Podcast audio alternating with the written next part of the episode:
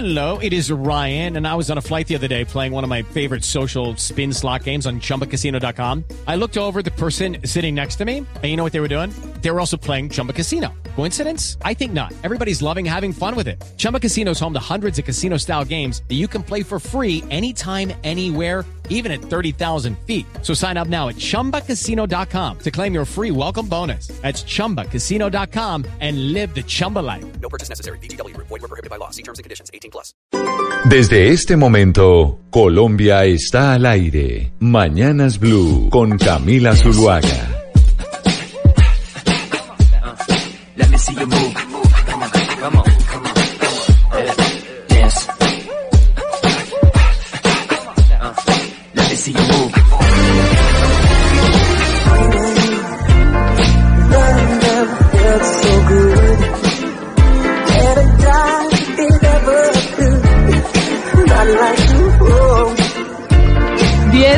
Mañana, 33 minutos. Continuamos en Mañanas Blue. Empezamos a las 5 de la mañana, vamos hasta la 1 de la tarde. Estamos eh, de jueves y un jueves que ha pasado por una semana muy alterada en términos comerciales. Lo vemos los titulares en el mundo sobre la pelea comercial entre los Estados Unidos y China, ¿no? Eso eh, desde que llegó Trump, eso hay una pelea con los chinos y siempre se nos habla de, de la guerra comercial. Sí, eh, muy buenos días, muy buenos días a todos los oyentes. Yo diría no solo con China, con China y el mundo, pasando por Europa, doctor Víctor, porque si usted se revisa, por Al ejemplo... hierro y al aluminio ya hubo es- aumentos en aranceles. Aluminio, acero, aumento en todos los metales para defender la industria automotriz, entre otras muchas cosas. Entonces, básicamente lo que estamos viendo es que llegó un supuesto neoconservador, un supuesto liberal extremo, un neoliberal Pero a la. Casa de Nariño, a la Casa de Nariño, a la Casa Blanca, Casa imagínese. Blanca, una diferencia. Sí, sí, sí, un poquito. Y, y, y, y este señor empieza pues con unas medidas macroeconómicas de un proteccionismo inusitado. en se reúnen, Unidos. se reúnen hoy en los Estados Unidos precisamente eh, el presidente Donald Trump con los chinos. Yo me estoy sali- eh, saliendo aquí a correr a otra cosa, pero sí, Camila. eh, hay reunión hoy y mañana entre negociadores chinos y estadounidenses allí en Estados Unidos. Han crecido las tensiones eh, porque si no logran un acuerdo a partir de mañana, eh, Donald Trump aplicaría aranceles más altos.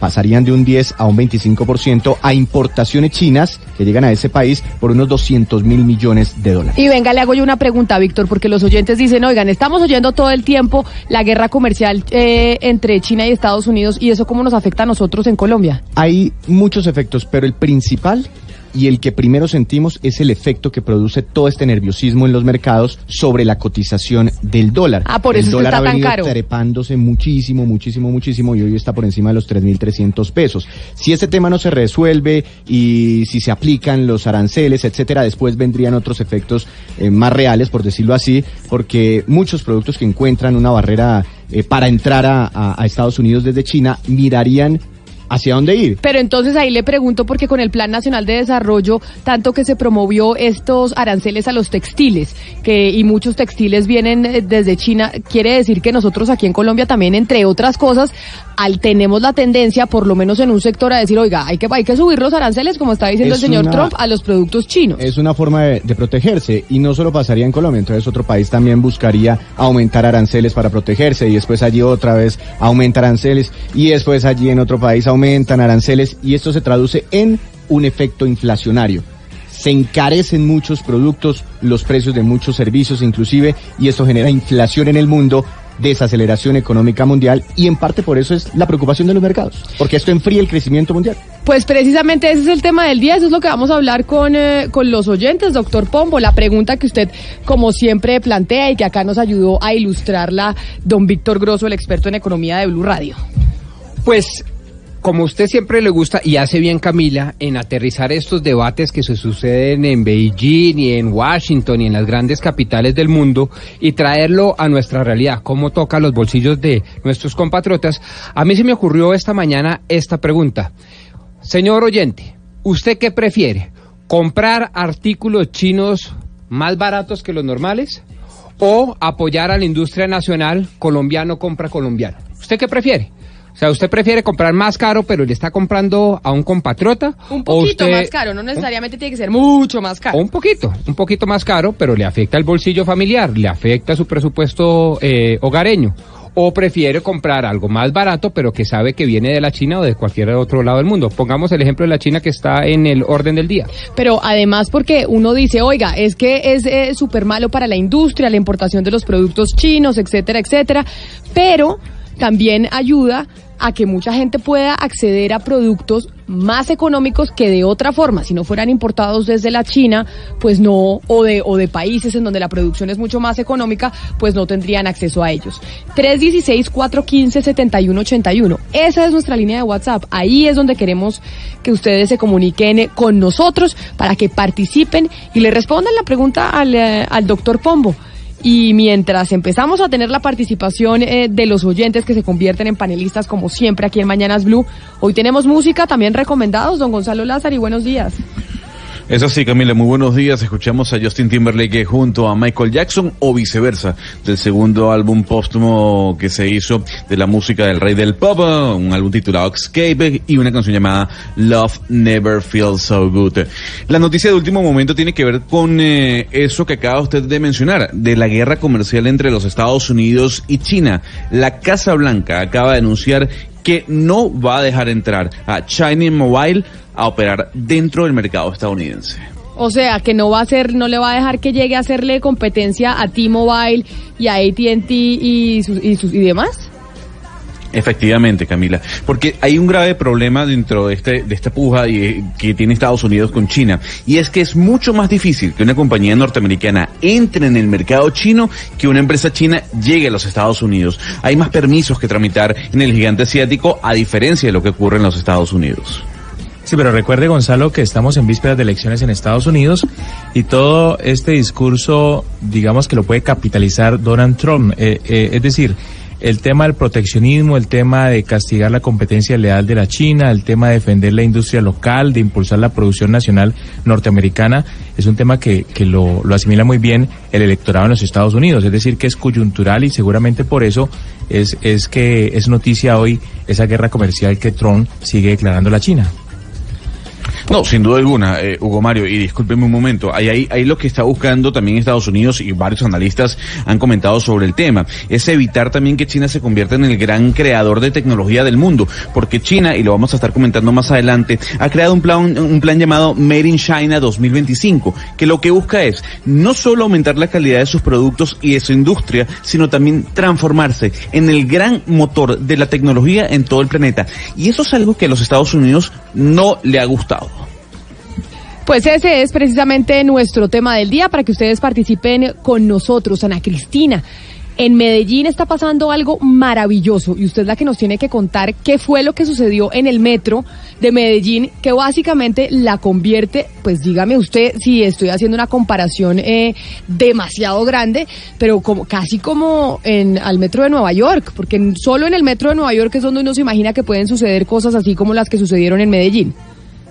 Pues le cuento que ayer en la estación San Antonio del Metro de Medellín se bajó eh, Jojo Ma, que es eh, tal vez el chelista más importante del mundo, el chelista eh, francés de origen chino.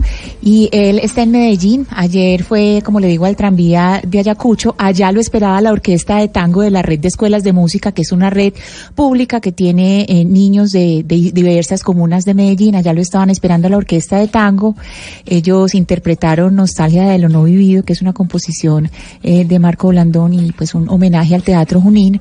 Entonces ayer tuvieron esa sorpresa, no solamente pues los niños de la red de escuelas de música, sino toda la ciudad. Y esta noche, Camila de Oyentes, estamos felices en Medellín porque Yoyo Ma va a, tener un concierto en el Teatro Metropolitano porque hay un programa que se llama el, eh, el programa Bach y es que él eh, va a recorrer 36 eh, ciudades del mundo, eh, escogió a Medellín como una de esas ciudades para eh, interpretar eh, seis eh, piezas de Bach, que son sus seis suites para cello. Entonces, pues esta noche tenemos esa dicha. no lo puedo creer, sinceramente, yo no lo puedo creer de la dicha que tengo.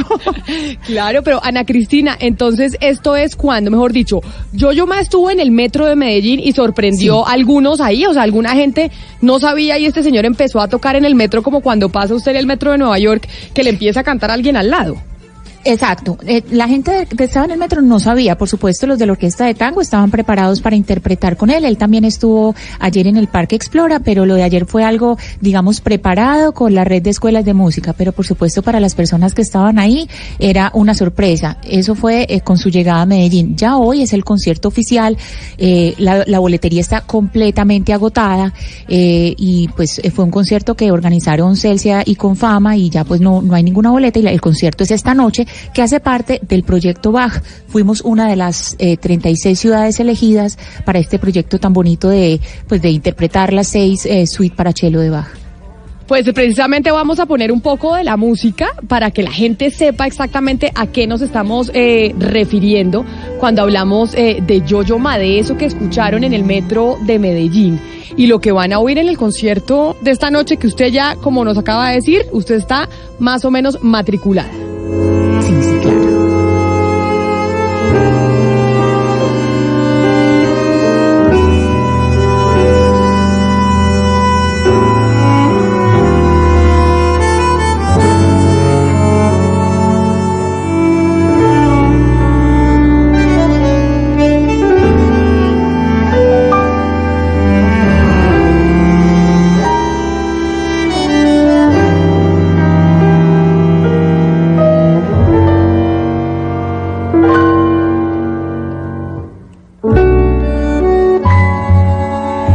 Envidia, Ana Cristina, qué envidia estar eh, en Medellín. Ahí es donde uno dice, hay cosas que desde Bogotá sí le envidiamos a los paisas. ¿Para qué?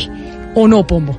Pues sí, pero déjeme darme un crédito y, y sin, sin- sin descalificar y mucho menos demeritar esta estupenda noticia. Ojalá todas las noticias durante todo el día fueran así, pero hay una organización muy importante en Bogotá que se llama Despacio que está tratando de abrir sus horizontes a otras ciudades como Medellín, Cali y Barranquilla.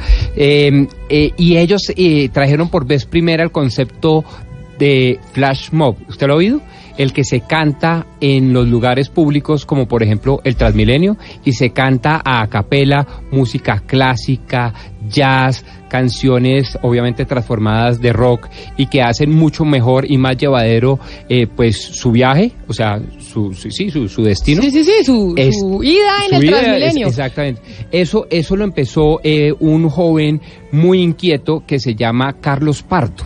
Y Carlos Pardo eh, crea una fundación sin ánimo de lucro que se llama Fundación de Espacio y hace este tipo de actividades lúdicas culturales en espacio público. Y la inauguración fue en Transmilenio. Quizás no se puede parecer a Yo-Yo Ma ni cosas por el estilo, ni aquí tenemos Transmi- ni aquí tenemos metro, pero sí Pero hemos tenemos tenido, Transmi. pero tenemos Transmi y hemos Llenito, tenido llenito, pero- eh, eh, hemos tenido experimentos muy exitosos desde el punto de vista cultural. Pues eh, con esta música vamos a hablar de un tema que yo poco entiendo. Pero Hugo Mario, yo sé que usted sí lo tiene más claro. Y es el del puerto de Tribugá. Yo no sé si se dice Tribugá, Tribuga, ¿cómo se dice? ¿Tribugá, Hugo Mario?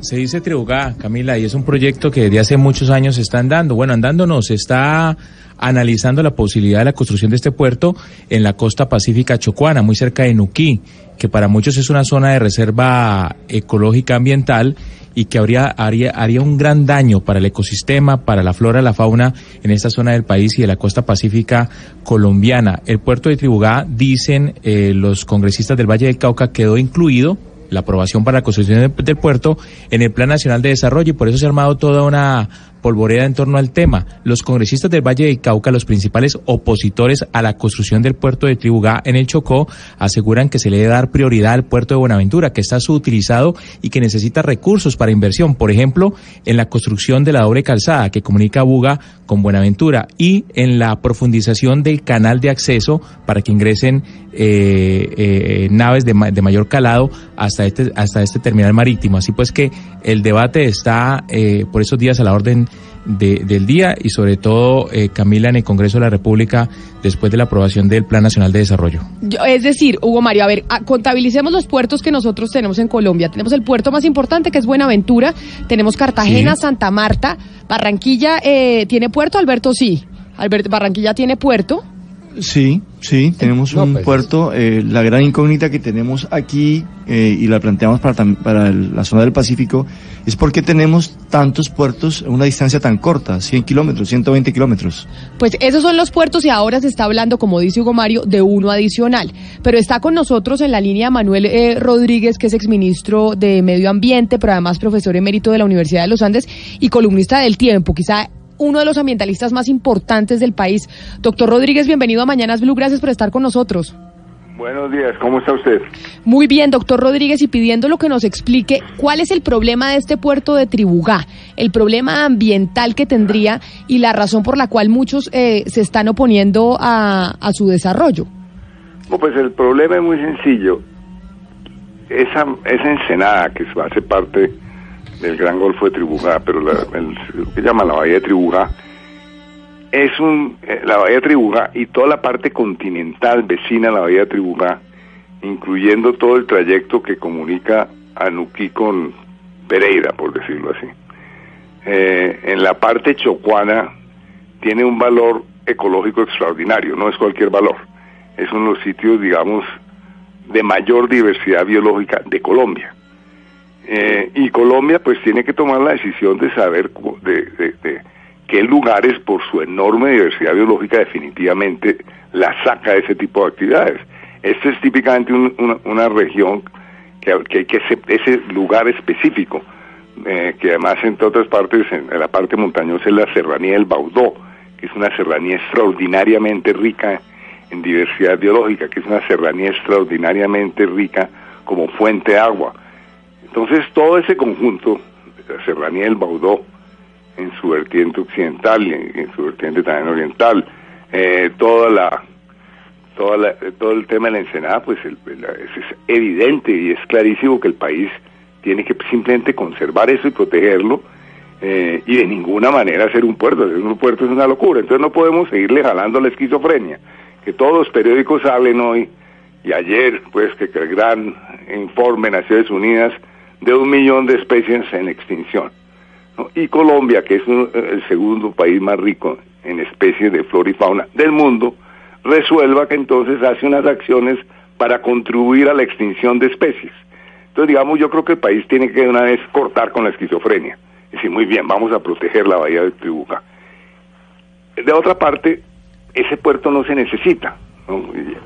eh, obviamente no debe hacerse ahí, pero evidentemente hace unos años, en los años 90, hubo un estudio de una firma internacional, ah, una evaluación ambiental de alternativas para ver qué sitios eran adecuados para puertos en el Pacífico.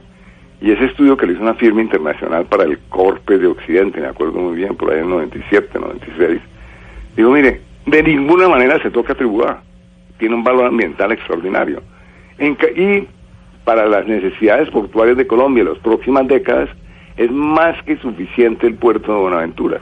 Se puede ampliar, superampliar, volver a ampliar, como son las grandes eh, puertos del mundo, como Rotterdam. Claro. tipo, hoy en día lo que se busca es que haya superpuertos, ¿no? Doctor Rodríguez, permítame porque está con nosotros también el subdirector general de Planeación eh, Nacional, el doctor Rafael Puyana, para que ellos nos expliquen, porque entiendo que obviamente hay una visión que dicen es una locura ambientalmente hacer ese puerto ahí.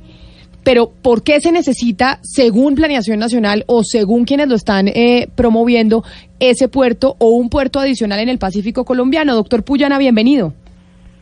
Camila, buenos días. Gracias por tenerme en Blue. Yo- Doctor Puyana, eh, creo que estamos teniendo problemas con, eh, con su teléfono y nos parece importante escucharlo bien. Yo me imagino que usted está en el celular. A ver, doctor Puyana, si lo escuchamos.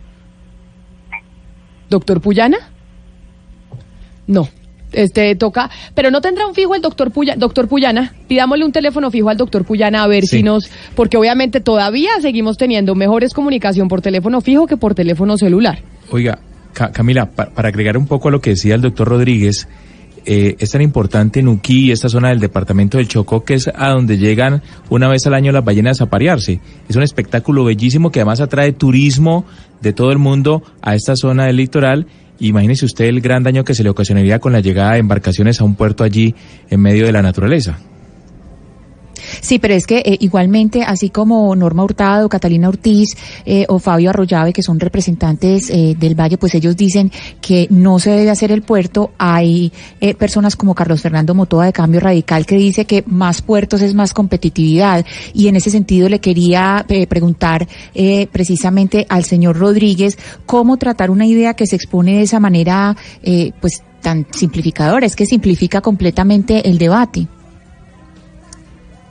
¿Qué, es lo que simplifica? que, no, la idea de que, de que la, la competitividad de cualquier país se hace con buenos puertos, obviamente, pero no hay que tener un puerto en cada bahía. Los países que son altísimamente competitivos, pues estoy poniendo el ejemplo de Holanda, pues bueno, Rotterdam es un puerto gigantesco, como hay puertos gigantescos en muchas partes del mundo y con eso puede ser competitivo, pero resolver que en cada bahía y en cada golfo hay que hacer un puerto, esa es una idea como del siglo XIX, creo yo.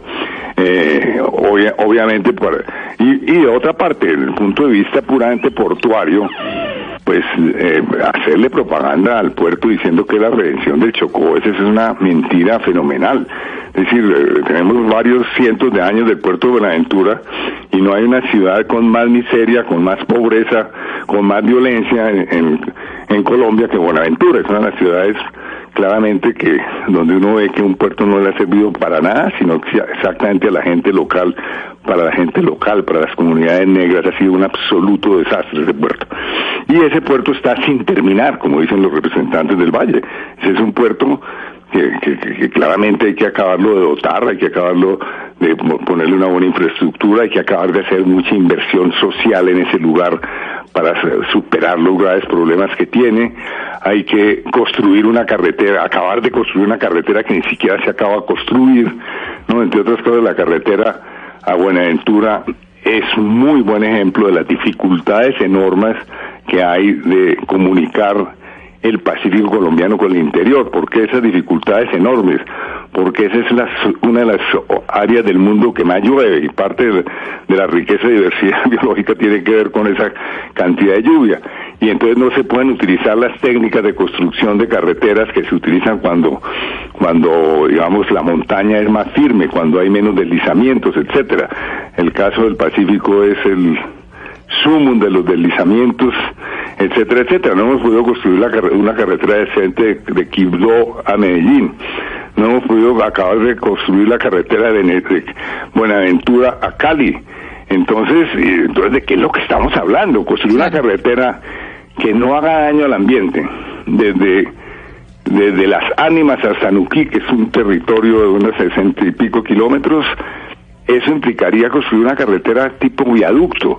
Y si no hemos sido capaces para no hacer daño ambiental, porque como andan diciendo que entonces no se va a hacer daño ambiental, eh, yo en principio estoy- creo que es una locura hacer un puerto ahí desde el punto de vista ambiental, pero pero supongamos el tema de la carretera, al final, a, a materia de discusión, bueno, Colombia no tiene recursos para hacer una carretera tipo viaducto. Pero o sea, no los tiene que en este momento está sin acabar de construir la carretera Barranquilla-Santa Marta por un pequeño viaducto que hay que hacer para pasar por encima de la ciénaga de Santa Marta. Imagínese usted una carretera que tiene 62 kilómetros en lo cual había que construir no sé cuántos viaductos por la humedad de la zona y la fragilidad de la zona.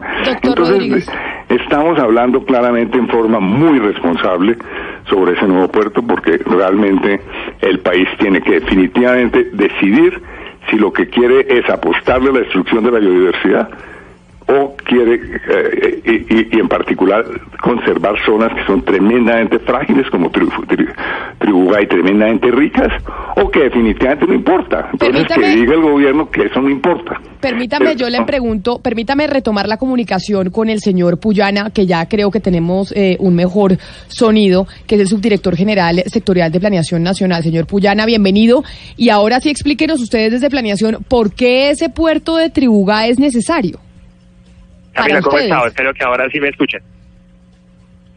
Sí, lo escuchamos. Precisamente en el plan de desarrollo no se está dando una puerta abierta para Tribugay. Lo digo de forma muy clara porque se ha intentado plantear que hay tres elementos en el plan de desarrollo que abren la puerta a Tribugá. Se dice que el primero de ellos es que en el plan de inversiones se menciona el puerto de Tribugá. Sobre eso quiero dar mucha claridad. En uno de los borradores iniciales del plan de desarrollo se mencionaba Tribugá y sobre los llamados que han hecho el sector ambientalista, pero también el mismo sector portuario, Eso se modificó de manera que se indicara que no es un puerto en Tribugá, sino que por las necesidades de competitividad que tiene la región central, el eje cafetero y Antioquia, se plantea la posibilidad de que haya un puerto en el norte del Pacífico, claramente no en Tribugá por los efectos ambientales que tendría. Ese llamado que hizo el sector ambiental se incorporó dentro del plan de desarrollo, por eso en el plan de inversiones, si ustedes ven la versión aprobada, no habla de Tribugá, sino habla de la necesidad de estudiar un puerto en el Pacífico Norte. El segundo punto que se menciona por parte de los críticos del plan es que hay un artículo que le abriría la puerta a hacer un emplazamiento nuevo en Tribugá.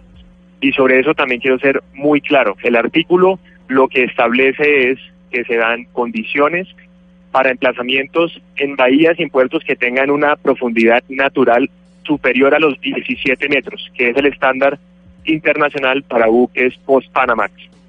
Si ustedes ven en el caso de Tribugá, la profundidad máxima en Tribugá es de 13.5 metros, es decir, Tribugá no entra dentro de la habilitación de este artículo, no es posible que entre, por lo tanto ese segundo tema también es un mito.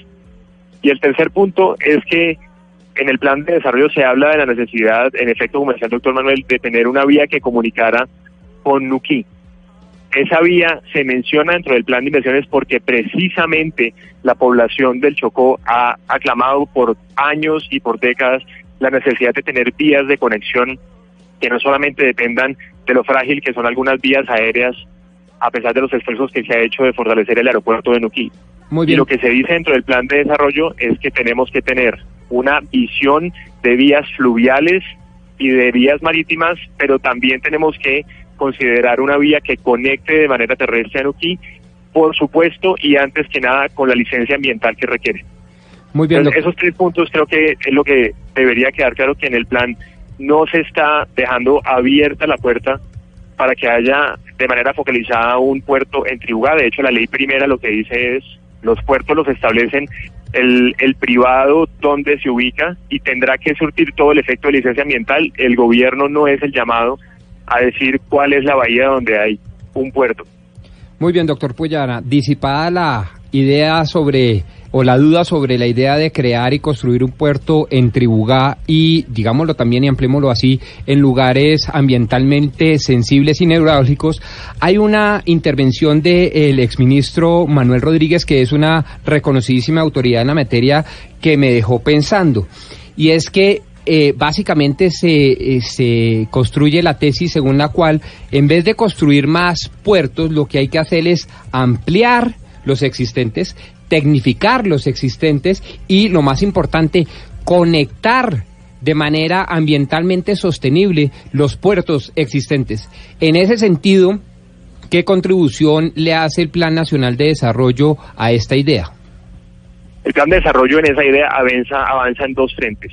El primero es que se hace explícito la importancia de la ampliación y las inversiones en el puerto de Buenaventura, así como en la consolidación de la capacidad de los puertos del Caribe. Para, el, para Buenaventura hay tres medidas específicas.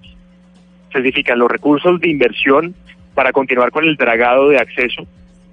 Se aseguran los recursos para finalizar Puga Buenaventura, que en efecto, como lo decía el doctor Manuel, es uno de los grandes retos que todavía tenemos y es que es increíble que todavía no tengamos una conexión sostenible que no sea vulnerable y que nos permita tener comercio, eh, digamos que asegurado a través de Buenaventura. Y el otro punto que se plantea para Buenaventura es el establecimiento de una actuación integral urbana, es decir, que podamos integrar ese puerto y las actividades y los empleos que genera al desarrollo de los pobladores de Buenaventura, porque lo que siempre han dicho la población de Buenaventura es que ellos han estado excluidos de esa generación de riqueza que implica el puerto y por lo tanto se plantea un plan de desarrollo integral para Buenaventura en donde esas actividades portuarias estén actividad, eh, acompañadas de mayores empleos industriales, agropecuarios, de servicios y también de turismo. Esa actuación integral también tiene recursos y un proyecto específico dentro del plan de desarrollo. Doctor Puyana, hay, hay algo que no entiendo. Usted dice que el Plan Nacional de Desarrollo no contempla la, la, no da luz verde para la construcción de un puerto en la bahía de Tribugá. cerca de Nuquí. Así es. Pero dice que sí, pero dice que sí al norte del departamento de Chocó. Después de Nuquí hacia el norte está Bahía Solano y hay otras zonas de reserva natural. Es decir, ¿en dónde se va a hacer eh, eh, un puerto si de Nuquí hasta la límite con Panamá todo eso es eh, eh, parte de una reserva? No, precisamente lo que dice el plan es que dentro del plan de inversiones tiene que estudiarse la habilitación de un puerto en el Pacífico Norte. Esto no dice cuál es la bahía específica, sino lo que dice es que tendrá que estudiarse la conveniencia o no de tener un puerto que conecte de manera más competitiva al norte del país en su salida al Pacífico. De manera que en algunos casos hay productos que no son competitivos si tienen que ir por el centro del país y bajar a Buenaventura. Señor Pero Rodríguez. precisamente lo que se dice es que esto tiene que tener el procedimiento que manda la ley primera y el primero de ellos es una licencia ambiental, por lo cual sería irresponsable decir que el plan de desarrollo está indicando que en una de estas bahías de conservación se va a hacer un puerto. Eso no es cierto. Señor Rodríguez, en ese orden de ideas y después de la aclaración de planeación nacional, eh, el tema ambiental, ustedes lo reducen, o sea, el estudio del tema ambiental, ustedes lo reducen al tema de Tribugá o ustedes lo tienen ampliado a que definitivamente en el norte del Pacífico no podría funcionar un puerto. Pues yo, yo no soy experto en puertos y menos en, todas las bahías de... Sé y conozco muy bien el caso de Tribugá porque en la época que estuve en el gobierno, ese tema de Tribugá va y viene. Entonces en la época que estuve en el gobierno y poco después tuve la oportunidad de estudiar a fondo el caso de Tribugá. Eh, ya mencioné los valores ecológicos no solamente de la bahía Tribugá, sino también de todo el tema de la serranía del Baudó, que genera también, digamos, un SOS sobre el tipo de carretera que se piense construir ahí, porque el problema con, ya lo mencioné, es muy, es muy complejo ahí. Y claro, naturalmente uno debe buscar que en el Pacífico, sobre todo, se habiliten ah, ah, hidro- pues, vías acuáticas, pues, el Pacífico es muy rico en agua y hay que en, lo posible comunicar, hacer comunicaciones entre los diferentes lugares del Pacífico vía acuática y donde no sea posible, pues seguramente habrá que construir las carreteras, pero habría que ver con qué condiciones. Ahora, en el caso del, de un nuevo puerto en el norte, lo que el gobierno tiene que proceder es hacer un estudio ambiental de alternativas, mirando toda la costa pacífica, a ver si existe un- una alternativa en la cual claramente, digamos, si se hace una relación, una, una evaluación beneficio-costo, que yo creo que es la que habría que hacer, en la cual se incorporen todos los, eh, todos los, todos los beneficios sociales, económicos, etcétera, etcétera, y todos los costos ambientales, pues se encuentre si hay algún lugar en el Pacífico donde se pueda ampliar la capacidad eh, portuaria de pequeños, bueno, o, donde se pueda hacer un puerto. Habría que mirarlo, no, no, no, voy a dar un no porque sería irresponsable de mi parte. Yo conocí muy bien el caso de Bayamálaga y el caso de Tribugá. Por ejemplo, Bayamálaga también fue un proyecto de puerto durante años, a me tocó negarlo. Ecopetrol quiso construir un puerto para petróleo allí y dijeron que si no se construía ese puerto para petróleo, para el poliducto del, nor- del, sur de Colombia, era una cosa de vida o muerte para la región. Eso me recuerda a las exageraciones que hay en Colombia. En ese momento se dijo que si el puerto no se construía ahí, eso era un desastre para Cali y para todo el sur del país. Pues no se construyó ahí porque era un sitio muy delicado, fue una historia muy interesante. Y finalmente se adoptó la recomendación que nosotros hicimos en su momento desde el INDERENE y el Ministerio del Medio Ambiente, que fue la ampliación del puerto de Buenaventura y el poliducto que partiera de Buenaventura y no de Bahía Málaga. Bahía Málaga hoy en día está excluida como puerto, no tendría las características que menciona el doctor Puyana, obviamente no las tiene, pero para cualquier efecto de puerto ya está excluida. Y el, caso de Tribugá, pues hay que excluirle, yo creo que debería haber una decisión del gobierno muy claro de excluir esa, ese, esa bahía de, de cualquier actividad portuaria, porque también volver a discutir cada seis años ese tipo de proyecto yo creo que es muy responsable, porque entre otras cosas genera muchas veces problemas el anuncio de que se va a hacer una obra de estas, genera a veces movimientos sociales muy complicados, genera a veces desplazamientos de gente, porque entonces gente que está interesada en hacer en, en el puerto, entonces compra tierras eh, cercanas, desplaza a la gente, eso ha pasado varias veces en Colombia. Entonces yo creo que debería también tomarse como una decisión muy clara y ojalá la tome el gobierno ahora con esto que anuncia el doctor Puyana, que parece muy interesante, de saber si en el, pero primero, si se necesita un puerto adicional o no en el Pacífico, ¿no? porque yo creo que ese es el primer estudio que hay que hacer, Claro. entendiendo los temas de competitividad y tal, pero ese implica es un estudio muy a fondo, de, de, entre otras cosas, de cómo es la comunicación de Buenaventura con el resto del país y cómo es la comunicación de Cartagena y Barranquilla con el, el resto del país. Y entonces, y de acuerdo a eso, pues mirar el tema de la competitividad, porque igualmente se está hablando de la navegación del río Magdalena para eso, para que el, eh, no Eh, es un proyecto igualmente que tiene todo tipo de problemas, hay todo tipo de dudas sobre ese proyecto.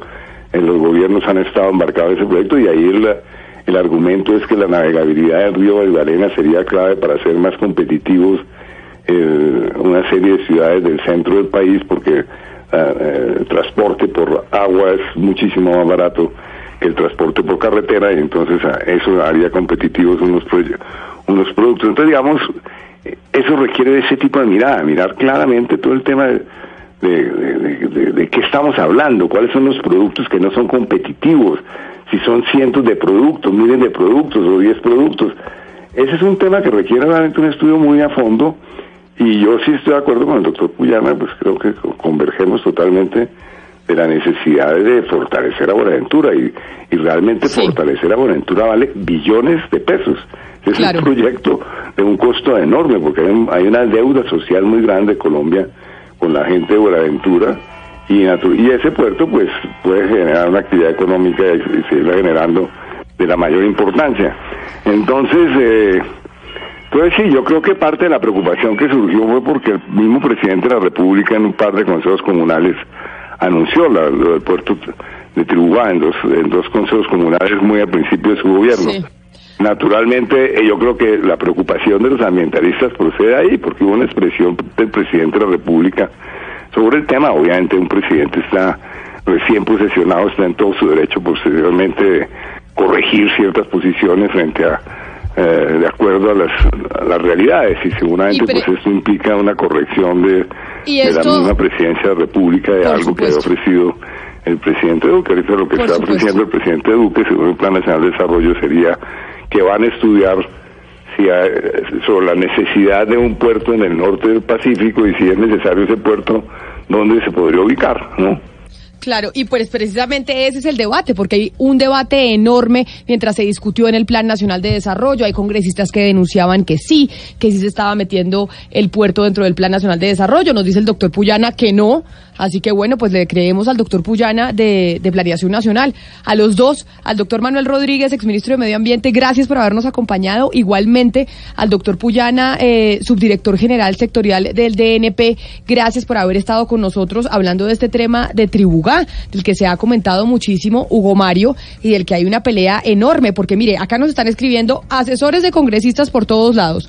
Unos asesores diciendo que hubo una congresista, Catalina Ortiz, que ella denunció el tema de Tribugá en el Plan Nacional de Desarrollo y que sí es verdad que ahí se quiere hacer un puerto.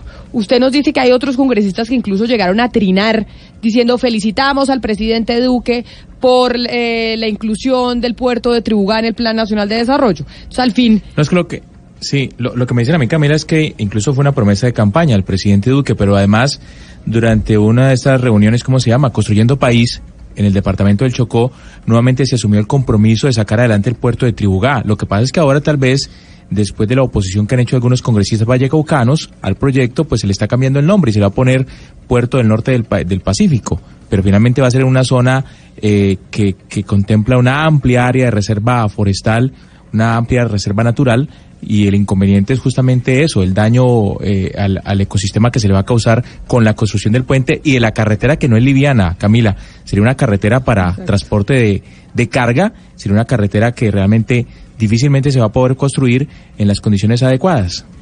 Mire, Hugo María, y una, y una discusión adicional a- al tema de ambiental es eh, la seguridad. Porque si vamos a mirar lo que está sucediendo en Buenaventura y no vamos muy lejos, recordemos hace poquito el, el escándalo de los Ambulia, eh, salió en la revista Semana hace un par de semanas que con más de un millón de contenedores que pasan por el puerto de Buenaventura, la policía antinarcóticos puede, trabajando a plena capacidad cada día del año, registrar solo 74 mil, lo que es el 8%. O sea que imagínense, si construyen otro puerto en el norte del Pacífico, ¿quiénes hacen fiesta? Los narcos. Porque si no han podido con el Pacífico, van a abrir otra puerta para que ellos sigan tranquilos haciendo todo su comercio porque ya se dieron cuenta que no dan abasto con Buenaventura.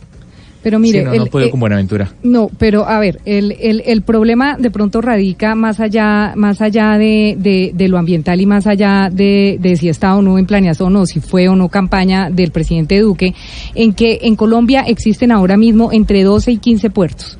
De esos 12 y 15 puertos, cada uno tiene como una ramificación que son terminales, que todos se Pero llaman 12 puertos. y 15 puertos, eso era mi pregunta. es que son yo- termina, es que son terminales. Porque Por yo ejemplo, decía, tenemos Buenaventura, Cartagena, Santa Marta, Barranquilla, ¿qué otro puerto? Exacto, pero mire, Tolú, es Tolú, que en Barran- en Buenaventura hay uno, cinco. En Santa En Marta hay uno. Sí, exacto. Es, Es que que no son no ramificaciones. Por ejemplo, Buenaventura tiene el puerto de Buenaventura que todos conocemos, pero el puerto de Buenaventura tiene tres terminales y de esas tres terminales solamente dos funcionan. Entonces la gente dice, si en los puertos que hay actualmente hay una ramificación de terminales que no están todavía en uso y que no están al 100% eh, desarrolladas, pues más bien porque no desarrollamos las vías y desarrollamos todo lo que estas terminales Claro. necesitan para ponerlas en funcionamiento en vez de a- arriesgarnos a un puerto nuevo. Además, Camila. en Antioquia ya se viene un puerto, que es Puerto Antioquia, del que, del que Ana eh, en, en algunas oportunidades nos ha hablado. Ese puerto ya es un hecho y, y el problema eh, del, del tema radica en eso, en que algunos congresistas dicen, no, es que el norte de- de- del valle sí necesita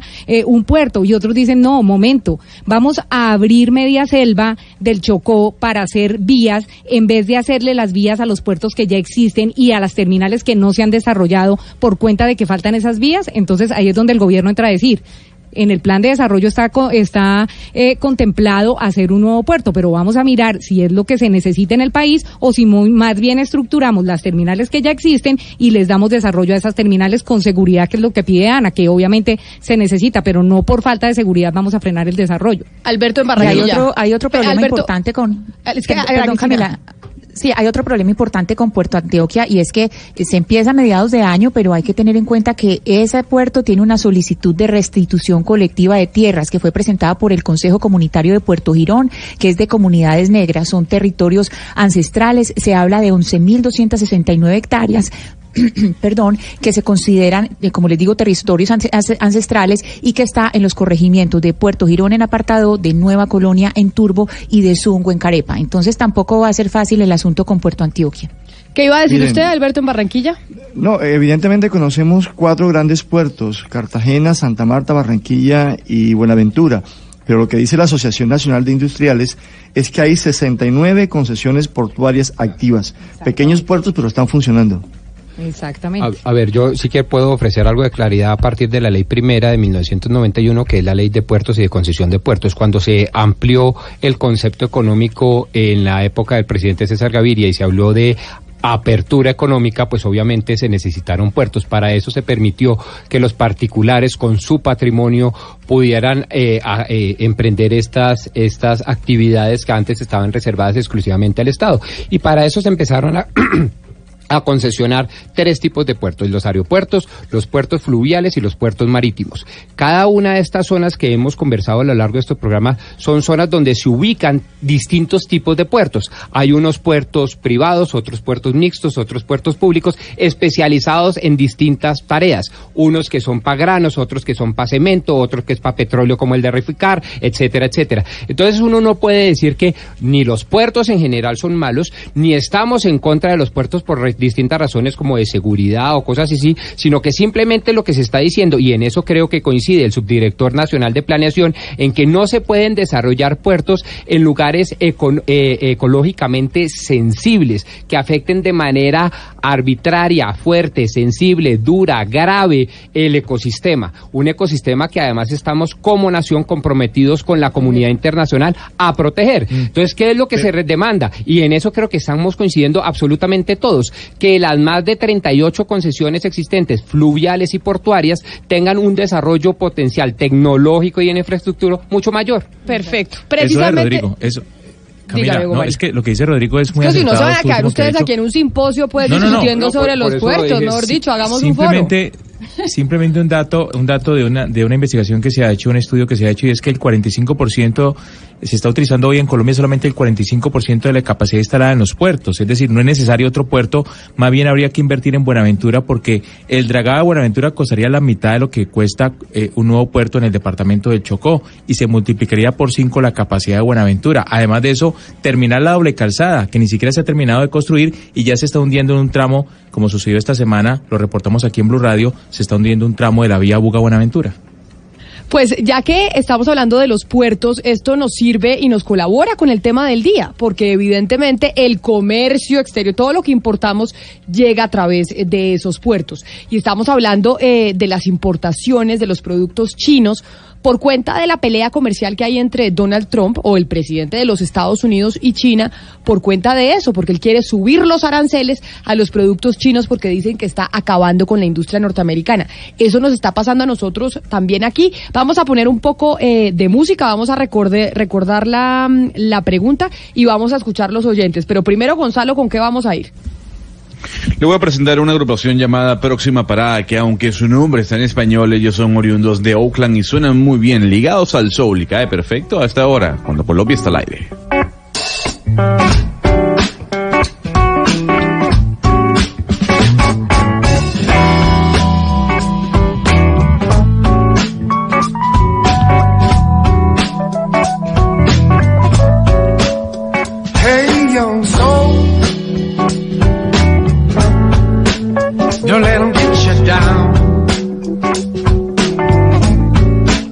Contarles un poquito las respuestas de los eh, de los oyentes. Mire, a través de Twitter, que nos escriben arroba Zuluaga Camila, cuando les preguntamos esa, la pregunta del día, que es cuál, doctor Pombo? ¿Qué prefiere usted? ¿Comprar artículos chinos un poco más baratos o apoyar la industria colombiana? Así les salga un poquito más caro la compra. Trasladando un poco esa pelea que tienen los gringos con los chinos a nosotros. Exactamente. Que también, que también podría pasar. Pues mire, Mauricio Tobar nos escribe, la necesidad tiene cara de perro. El gigantesco contrabando real mata la inocencia de esta encuesta, nos dice. Dice que estamos siendo inocentes, que la cuestión no va por ahí, que existe una balanza comercial totalmente negativa que se resuelve negociando con China. Igual hay que vender café tostado. Es lo que nos dice el, eh, el oyente. Eh, la, la primera parte la entendí muy bien, sobre todo la parte del albaciadón, eso lo entendí muy bien, la segunda no mucho, pero, pero para nuestro oyente yo le respondería de esta manera. Eh, sí es muy importante eh, el tema del contrabando, no lo hemos eh, descuidado en nuestro análisis. Lo que queremos aquí es profundizar sobre cuál es el sentimiento, si usted quiere verlo desde un punto de vista patriotero, nacionalista, de colombiano compra colombiano, frente a una realidad también de apuño y es que no tenemos suficientes recursos en nuestros hogares. Entonces, ¿qué prefiere usted o su señora? ¿Comprar más barato pero comprar chino o comprar un poquito más caro pero le está comprando el café de Pero- Caldas o al industrial de Medellín, etcétera, etcétera? Pero Rodrigo, no necesariamente lo, lo chino es barato. Recuerde usted que hay mucho producto americano europeo que importamos eh, desde Colombia, eh, eh, productos americanos y europeos que terminan siendo fabricados en China y llegan a precio de productos americanos y europeos. Correcto, correcto, sí señor, pero eh, digamos como estamos hablando de la pelea del doctor Donald Trump, presidente de Estados Unidos, con, Con el señor la doctor Donald Trump. Sí, sí, con, con la, con la presidencia de China y estas dos, estos dos mamuts de la economía mundial, pues por eso entonces hemos puesto, digamos, eh, el caso prototípico de China. Mire, y en la encuesta que nos dice nuestro oyente, que es un poco inocente, en donde pues planteamos su tema del día en eh, encuesta, no, sondeo. Han eh, votado ya 609 personas y dicen, ¿qué prefiere usted? A, comprar artículos chinos más baratos, B, apoyar la industria colombiana así cueste un poco más. 25% de la gente que ha respondido dice que comprar artículos chinos. 60% dice que apoyar a la industria colombiana. Y 15% es indiferente. Pero ahí yo le pregunto, ¿qué tan sinceras serán las respuestas? Porque dice, no, pues yo prefiero apoyar la industria colombiana. Ahí no sale el nacionalismo, el patrioterismo. Pero a la hora del té, cuando vamos al supermercado y está más barato el producto chino y me ayuda al bolsillo, pues compro el chino. No, pero hay que creerle al sondeo en tanto que es anónimo o no. Y Es como anónimo, y claro, como claro. es anónimo, entonces yo creo que la gente se sinceriza o sincera mucho más. Eh, y, y sí, yo sí creo que Colombia todavía tiene, digamos, un legado histórico de un sentimiento nacionalista, de un proteccionismo ultranza, de ver que lo primero es lo colombiano antes que lo extranjero, así nos afecte de manera directa a nuestros bolsillos. Yo creo que eso es un Lo sentimiento pasa- muy legítimo. Lo que pasa, Rodrigo, es que yo pienso que en ese punto donde se dice eh, proteger el producto nacional, eh, se, se puede perder un poquito eh, la persona que responda, porque uno puede o proteger el producto nacional o no comprar productos chinos, como yo que no compro productos chinos por ordinarios, porque me parecen muy ordinarios. Y por ejemplo, eh, cosas de piñatería, que las mamás cuando los niños están chiquitos compramos muchas cosas de piñatería. Yo, por ejemplo, le tengo pavor y yo sé que muchas personas tienen pavor a los dulces chinos. ¿Por qué? Por las condiciones de almacenamiento, porque uno no sabe en qué condiciones le llegan a, a los niños. Eso es delicadísimo. Yo no compro chino, pero Por- no por, por mala proteger- calidad, no- pero- no, exacto, es por la calidad, pero, no Ana por proteger Cristina, el producto ¿usted nacional. estaría dispuesto a subir los aranceles Pero, si pero no les parece, pero no les parece a ustedes eso que también es un poco de estigmatización. Es decir, China es un país gigantesco, la segunda economía del mundo, y decir que todos los productos chinos también son malos y pues no es cierto. No es cierto. Eso es la estigmatización pura a los productos y a una industria. Que puede haber productos que no son tan buenos, claro, pero no puede, no puede ser que todos los productos chinos sean de mala calidad. No, Yo sí no creo. no, no, no, todos nada, los no, sí no, no, creo. claro. No compro No, chino porque no es de mala decir- no creo. Claro, uno no Se han puede decir y especializado los chinos en, totalizar. en, en, en producir de diferentes categorías, artículos. Usted encuentra en el mercado productos chinos eh, originales, réplicas y los chiviados que llama uno popularmente. Cuando usted vaya eh, a China, entonces va a unos mercados que son los mercados de la seda. Y entonces eh, allá está prohibido, porque por ejemplo hay ciertas marcas, Hugo Mario, que replicarlas, o sea, que hacer la copia chiviada, como decimos coloquialmente, pues es ilegal. Entiéndase, las ilegales Mm. son Louis Vuitton, porque Louis Vuitton tiene un tema legal muy importante, pero entonces cuando usted va por el mercado de la seda, le dicen, eh, y lo ven a usted que habla español, y lo llaman y lo llaman, y le dice, se ve real, se ve real, se ve real, y lo llaman y lo meten en un cuartito, eso es una cosa impresionante, es impresionante, pero sí es cierto, y esas, esas copias que se ven un poquito mejores o casi iguales a las originales, son mucho más costosas, no vaya a creer que la copia es así tampoco baratísima, ¿no? Sí, pero aquí no estamos hablando ni de estigmatizar la calidad, ni de mirar la salubridad Sí, de los exacto. productos, ni de mirar la seguridad en las importaciones. Estamos simplemente eh, atendiendo a un criterio, digámoslo así, si me lo permiten, un poco nacionalista o no. ¿Cuál Y es la visión y arancelario. al arancelario? Entonces, ¿usted qué prefiere? ¿Comprarle al señor Arturo Calle, por ejemplo, así sea más caro, en igualdad de condiciones de seguridad, salubridad, calidad, o a o, o a un chino, o a un tailandés, o a un inglés. ¿Qué prefiere? Esa es la pregunta. ¿Y usted cree, Rodrigo, que Arturo Calle no está también trayendo productos chinos? No, sí, pero también está produciendo los aquí en insumos, Fontibón. que tiene insumos O- chinos, no, que sin tiene, duda. porque además uno va a, a cualquier país del mundo y uno compra un souvenir o una cosita chiquita y no importa en dónde, siempre dice abajo Made in China, en todas partes, siempre es todo he- hecho en China, ya es eh, por todas partes, no es solamente Colombia. Pero vamos con los oyentes a ver ellos qué opinan en el 316-415-7181. Acá los queremos escuchar y queremos que sean parte de esta mesa de trabajo. En Mañanas Blue los escuchamos. Eh, buenos días, señores Blood. Eh, la verdad, eh, no soy un consumista desenfrenado. Prefiero comprar lo que necesito cuando lo necesito. Y prefiero pagar un poco más por calidad, independiente que sea colombiano, chino, hindú. Prefiero comprar con calidad. Así tenga que pagar un poco más. Este mensaje que nos manda el oyente me parece un buen mensaje y es ese consumo desenfrenado que a veces también nos invade y nos está invadiendo cada vez más. Uno debería comprar lo que necesita y no de más. Bueno, no le digamos eso a nuestros queridos productores porque los desestimulamos. Pero, pero es verdad, uno, pero es verdad, uno debe comprar lo que necesita. A mí mi papá me decía, cuando le decía, papá, es que quiero que me compres esta maleta, y me decía, Camila, primero piensa si la necesitas, si vale la pena tenerla, y si el costo de ese producto que te quieres comprar es el, el adecuado. Entonces Ya. me decía, y mañana venga, y mañana, si usted respondiendo esas tres preguntas todavía sigue diciendo que sí necesita la maleta, le compramos la maleta. Y a mí mi papá me decía exactamente igual y cuando crecí le dije, hay un cuarto componente, si quiero. Si yo quiero comprar esto, ¿por qué no? Si me gusta comprar esto, ¿por qué no? De pronto no lo necesito, de pronto me parece un poquito más caro de lo normal, pero lo quiero tener. Y si lo puedo hacer porque con el fruto de mi trabajo lo puedo conseguir, ¿por qué no? No, yo ahí es que eso es una discusión filosófica. Sí, yo por eso Pombo. le estoy Yo- yo sí diciendo, no estoy haciendo pero porque es que si no desestimulamos a nuestros una- productores. Ahí también hay una discusión sobre sostenibilidad, porque digamos la industria del, de textil es una de las que más eh, se mueven y antes uno compraba unos zapatos, es decir, hubo una época en que unos zapatos uno les decía los compro por finos, ahora se compra es casi que por colección y en ese sentido les quiero com- comentar que hoy se inaugura algo muy bonito en Bogotá y es mm, lo siguiente, es una eh, exposición de, de textiles porque cada año 360 mil uniformes eh, de dotación de la Policía Nacional pues se pasan, o sea, pasan a guardarse. Lo que van a hacer, y eso pasa cada año, y lo que van a hacer es que una ONG cogió y eh, con varios eh, diseñadores, entre ellos María Luisa Ortiz, hicieron el reto Manifiesto 4 y están en la Universidad de los Andes y es haciendo diseños precisamente con esa ropa que uno diría va para la basura. No, no va para la basura, lo vamos a volver a usar. Mire, estaba viendo, ¿Usted Ana sabe, Cristina, Camila? permítame, eh, eh, antes de que se me olvide, Gonzalo, es que estaba viendo una cifra hab- en, CNN precisamente que están hablando de los aranceles y de las consecuencias de esta pelea entre China y los Estados Unidos, porque como les decimos a los oyentes, es la noticia internacional, sobre todo en temas de comercio, es que el 91%, el 91% del calzado que se compra en los Estados Unidos es made in China. Porque made in China sí entendemos, ¿no? Y 93% textiles de la China también. Made in China, o sea, textil, que lo mismo, acá cuántos textiles no nos llegarán de la China, que por eso el Plan Nacional de Desarrollo, Gonzalo, estaban, eh, pues se, se decidió poner un arancel.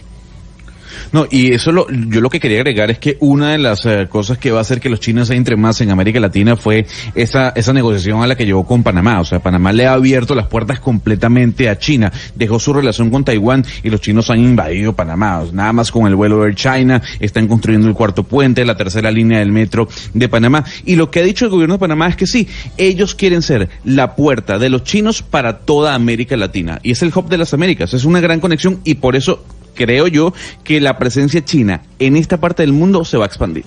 Bueno, pero vamos con otro oyente a ver qué nos dice que los oyentes quieren participar igual que ustedes. 316-415-7181, a ver qué nos dicen los oyentes sobre este tema. Doctor, doctor Pombo, buen día. Comprar barato o comprar caro. Si yo produzco, espero que me compren. Todos los que producimos queremos que nos compren nuestro producto. La situación es que esta es una economía que gira en torno a nuestras ventas. Si yo procuro mis ventas, si yo procuro mi negocio, debo comprar lo que produzco. Apoyémonos, démonos la mano. De lo contrario, estamos perdidos. Estamos perdidos y no, eh, ahí acá apelamos al tema del nacionalismo, ¿no? Del sentimiento, de lo compatriota. Pero sabe que si yo veo made in Colombia o hecho en Colombia o hecho en Bogotá, que también se puso muy de moda entre los diseñadores, lo compro y lo compro con felicidad. Con orgullo, claro. Con orgullo. Ese oyente hacía parte del 65% de nuestro sondeo a través de las redes sociales. Es decir, fíjese lo importante, o fíjense, queridos compañeros, lo importante del sentimiento a la hora de eh, abordar este tipo de temas. No es un tema frío, simplemente barato, caro. También juegan otros criterios. Vamos con otro oyente a ver qué opina sobre nuestro tema de hoy. Muy buenos días. Soy Jorge Augusto Pérez en YouTube Jorge Cupi desde Villa María. Aunque parezca contradictorio, yo, pare- yo ah, apoyo y lo nuestro. Siempre es lo más importante. Hay que amar el país, hay que apoyar a, a las empresas, a los vendedores, etcétera. Pero por cuestiones de economía, hay veces por cuestiones de obligación y tal, nos toca que invertir en otros productos. Sería bueno que, que, que creyéramos más en lo nuestro, que apoyáramos más lo nuestro, aunque nos cueste un poquito más. Don Jorge Cupi en YouTube, ya sabe, ¿no, doctor Pombo? Ahí para que lo busque, que es nuestro, nuestro oyente hoy que está de panelista. Vamos con otro más. Señor Pombo, depende. Si, si se trata de bienes de tecnología, obviamente preferimos comprarlo chino porque ellos, debido a su gran producción a escala, pueden dar excelentísimos precios. Hay otros bienes como confecciones, como zapatos, que definitivamente la calidad barata deja mucho que desear y sí deberíamos volver a nuestras producciones nacionales de excelente calidad. Deberíamos campañizar eso. Gracias. Vamos con otro oyente, señor doctor Pombo. Vamos a decirle, señor doctor, señor doctor Pombo, a ver qué más le dicen los oyentes a su pregunta. Buenos días amigos de Blue, cordial saludo a todos ustedes. En cuanto a la pregunta de que si preferimos mejor comprar barato al mercado chino eh, que un poquito más caro al mercado colombiano, les digo, yo soy comerciante eh, en la línea automotriz, industrial y diésel y, y nuestros clientes mejor prefieren los productos colombianos porque son mejores. No quiere decir eso que algunos productos chinos no son buenos. Lo que pasa es que el importador que trae de China por vender, por ganar mucho más dinero, compra barato. Eh, pero es que en China hay eh, diferencia de productos de buena calidad, de mala calidad, de, re- de regular calidad. Pero por lo consiguiente, para terminar la pregunta, pues sí, yo prefiero mejor los productos nacionales que son, eh, en este caso, mejor terminados que los chinos. Muchas gracias. A usted muchas gracias por, eh, por llamarnos, por enviarnos eh, su mensaje y por participar de esta mesa de trabajo. Ahora con música, en medio de nuestra discusión sobre la guerra comercial entre los Estados Unidos y China, y pues quisimos trasladarla, no porque nosotros tengamos guerra comercial, uno porque no nos podríamos poner en guerra comercial con ninguno de los dos. ¿Qué tal que les ganemos? Ay, sí, cómo no. Yo los voy a invitar a tomarse un café, pero los voy a tomar, a- los voy a invitar a tomarse un café con un poco de música, Gonzalo. ¿Le gusta el café a usted?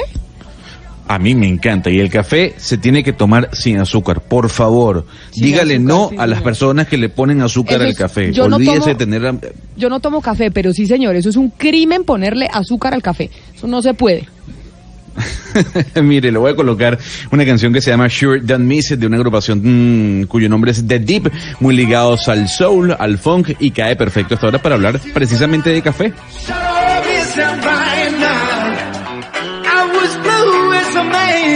Man could be when you left me, but I sure miss you right now. It took me a while to get back on my feet.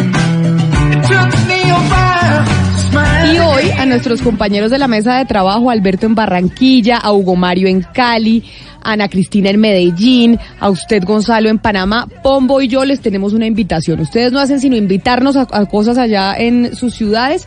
Hoy nosotros los vamos a invitar a Bogotá. Y los vamos a invitar a Bogotá a tomar café, ¿no? Delicioso. Delicioso el café. Sin Pero además, azúcar. Sin azúcar. Bebida nacional, porque siempre que pensamos en Colombia cosas positivas decimos café. Claro. Y eso que los cafeteros andan pasando por un momento delicado. Pero, pero no solo nosotros, el mundo entero nos reconoce por café, Pero venga, ambiente y si- drogas. Me- café, si- medio y si- ambiente, y si- drogas y mujeres bonitas. Bueno, y si no le ponemos azúcar al café, eh, Camila, ¿con qué endulzamos? No con nada. El café se toma sin nada. Pero ¿sabe qué? Es que lo voy a invitar a Hugo Mario para que venga a aprender que no se tiene que tomar el café con azúcar porque del 10 al 12 de mayo se va a llevar a cabo aquí en Bogotá el Bogotá Coffee Fest. Es decir, el Festival de Café en Bogotá. Y lo vamos a invitar precisamente y empieza, eh, va a estar abierto desde las 9 de la mañana y hasta las 8 de la noche. Y quisimos invitar eh, a una mm, barista caficultora profesional y además la organizadora del Coffee Fest para que ratifique esto que le estamos diciendo, que usted no se debe tomar el café con azúcar. Doña Lucía Londoño, bienvenida a Mañanas Blue. Ay, buenos días, Camila. Muchísimas gracias por esta invitación a tomar buen café. Saludo a tu mesa de trabajo, a todos tus oyentes. Eh, es claro, esta, esta va a ser la fiesta de café y eh, te invito a la campaña hashtag el reto es tomar los sin azúcar. Sin azúcar, ¿cierto? ¿Por, por qué no se debe tomar el café con azúcar aquí para ni con azúcar, ni con panela, ni con miel, ni con nada? Camila, desafortunadamente estamos acostumbrados a tomar café de muy mala calidad, que por eso es tan importante y por eso estamos tan felices de un evento que viene de las grandes ciudades del mundo, hoy viene a Bogotá, el Bogotá Coffee Fest, porque cuando las personas toman buen café, toman café bien tostado, pues dicen esto resalta los azúcares naturales que tiene cualquier buen café. Por eso no hace falta el azúcar, Camila. En Colombia, ¿dónde se produce el mejor café? Acá decimos es que el café colombiano es el mejor y decimos nosotros aquí y por fuera. Pero realmente, ¿dónde se está produciendo el mejor café del país? Mira, Camila, se están haciendo ejercicios maravillosos y eso depende mucho del caficultor, depende mucho de su trabajo agrícola, depende mucho del beneficio. Entonces tenemos excelentes cafés en el Huila, tenemos maravillosos cafés en mi tierra natal, en Manizales, por supuesto. Ahora hay unos trabajos importantísimos en Sierra Nevada. eh, por supuesto Nariño, entonces cuando uno va al Tolima, entonces tú vas a todas partes y encuentras cafés maravillosos. Es muy difícil escoger. Lucía, yo le quisiera preguntar por eh, el ritual en torno al café, porque antes uno estaba acostumbrado a que le servían un café en, en cualquier lugar y uno estaba contento. Ya se hace todo un ritual muy bonito. Cuéntenos un poco de esos rituales del café. Bueno, el ritual del café debería empezar en este momento donde hacemos la selección. Entonces tomamos la bolsa, de dónde viene el café, cuándo fue tostado el café. Ojalá sea, por supuesto, en grano, porque vamos a tener todo ese producto maravilloso cuando lo vamos a preparar. Entonces vamos a moler ese café eh, justo antes de prepararlo, entonces empieza toda esta fiesta del aroma. Todo eso es parte del ritual. Luego vamos a preparar el café, que el agua no haya hervido, eh, vamos a, a- a tener una extracción correspondiente con el método que estemos usando. Todo eso lo vamos a aprender en el Coffee Fest este fin de semana.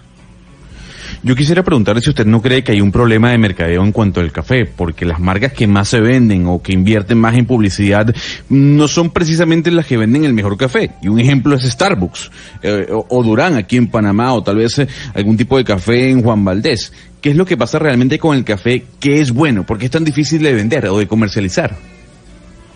Lo que pasa es que se tienen que abrir espacios para el público. Entonces, cuando uno invita, eh, que, que es mi caso, pues recibo muchos extranjeros, muchos estudiantes, me dicen, yo no soy catador. Y resulta que todos sí terminamos siendo catadores. Entonces, necesitamos espacios como el Coffee Fest, donde vamos a poder probar muchas eh, muchas marcas, eh, muchos orígenes, muchos procesos, hay honis, hay naturales, una cantidad de cosas maravillosas que están haciendo nuestros caficultores. Entonces, es empoderar a ese consumidor final, donde siempre, en todos los casos, reconoce el mejor café de todos los demás. Aquí me dice una eh, miembro del equipo de trabajo de Blue Radio, dice, mire, las abuelitas hacían el café con panela y las abuelitas también pues son esas costumbres ance- ancestrales del café en Colombia. ¿Ni con panela se puede tomar? Ah, Camila, pues eso es como como tomarse, no sé, un, un whisky, echarle hielo y, o un ron 18 años y ponerle Coca-Cola. Eh, digamos que son costumbres muy muy bellas y muy respetables, pero para eso, eh, pero para un buen café, eh, solamente negro, eh, bien preparado, recién tostado, recién molido, y eso es la gran fiesta del café que es el Bogotá Coffee Fest. Oiga, cu- ¿cuál es la gran diferencia eh, en calidad, pero sobre todo en sabor, entre un café colombiano y un café, por ejemplo, producido en, en Vietnam o en Indonesia o en Brasil o en, o en la India? Eh, eso depende mucho eh, de la geografía, depende mucho del, del café que se esté, eh, digamos, de la variedad del café. Eh, Vietnam es conocido por el café robusta. El café robusta es un café bastante fuerte, es muy intenso y nosotros no estamos acostumbrados. Y nuestro café es tan aromático, tan delicado, eh, que por eso está ubicado en el, en el, digamos, en la mente del consumidor internacional. El café de la Sierra Nevada de Santa Marta es un café de exportación. Muchos lugares del mundo lo están reconociendo eh, de esta forma. Hay alrededor de 13.000 familias eh, que están produciendo café. ¿Cuál es eh, la característica fundamental de este café? ¿Por qué es tan apetecido? Bueno, hay, hay unos procesos bien interesantes que se están haciendo en la Sierra Nevada y hay una cantidad de comunidades.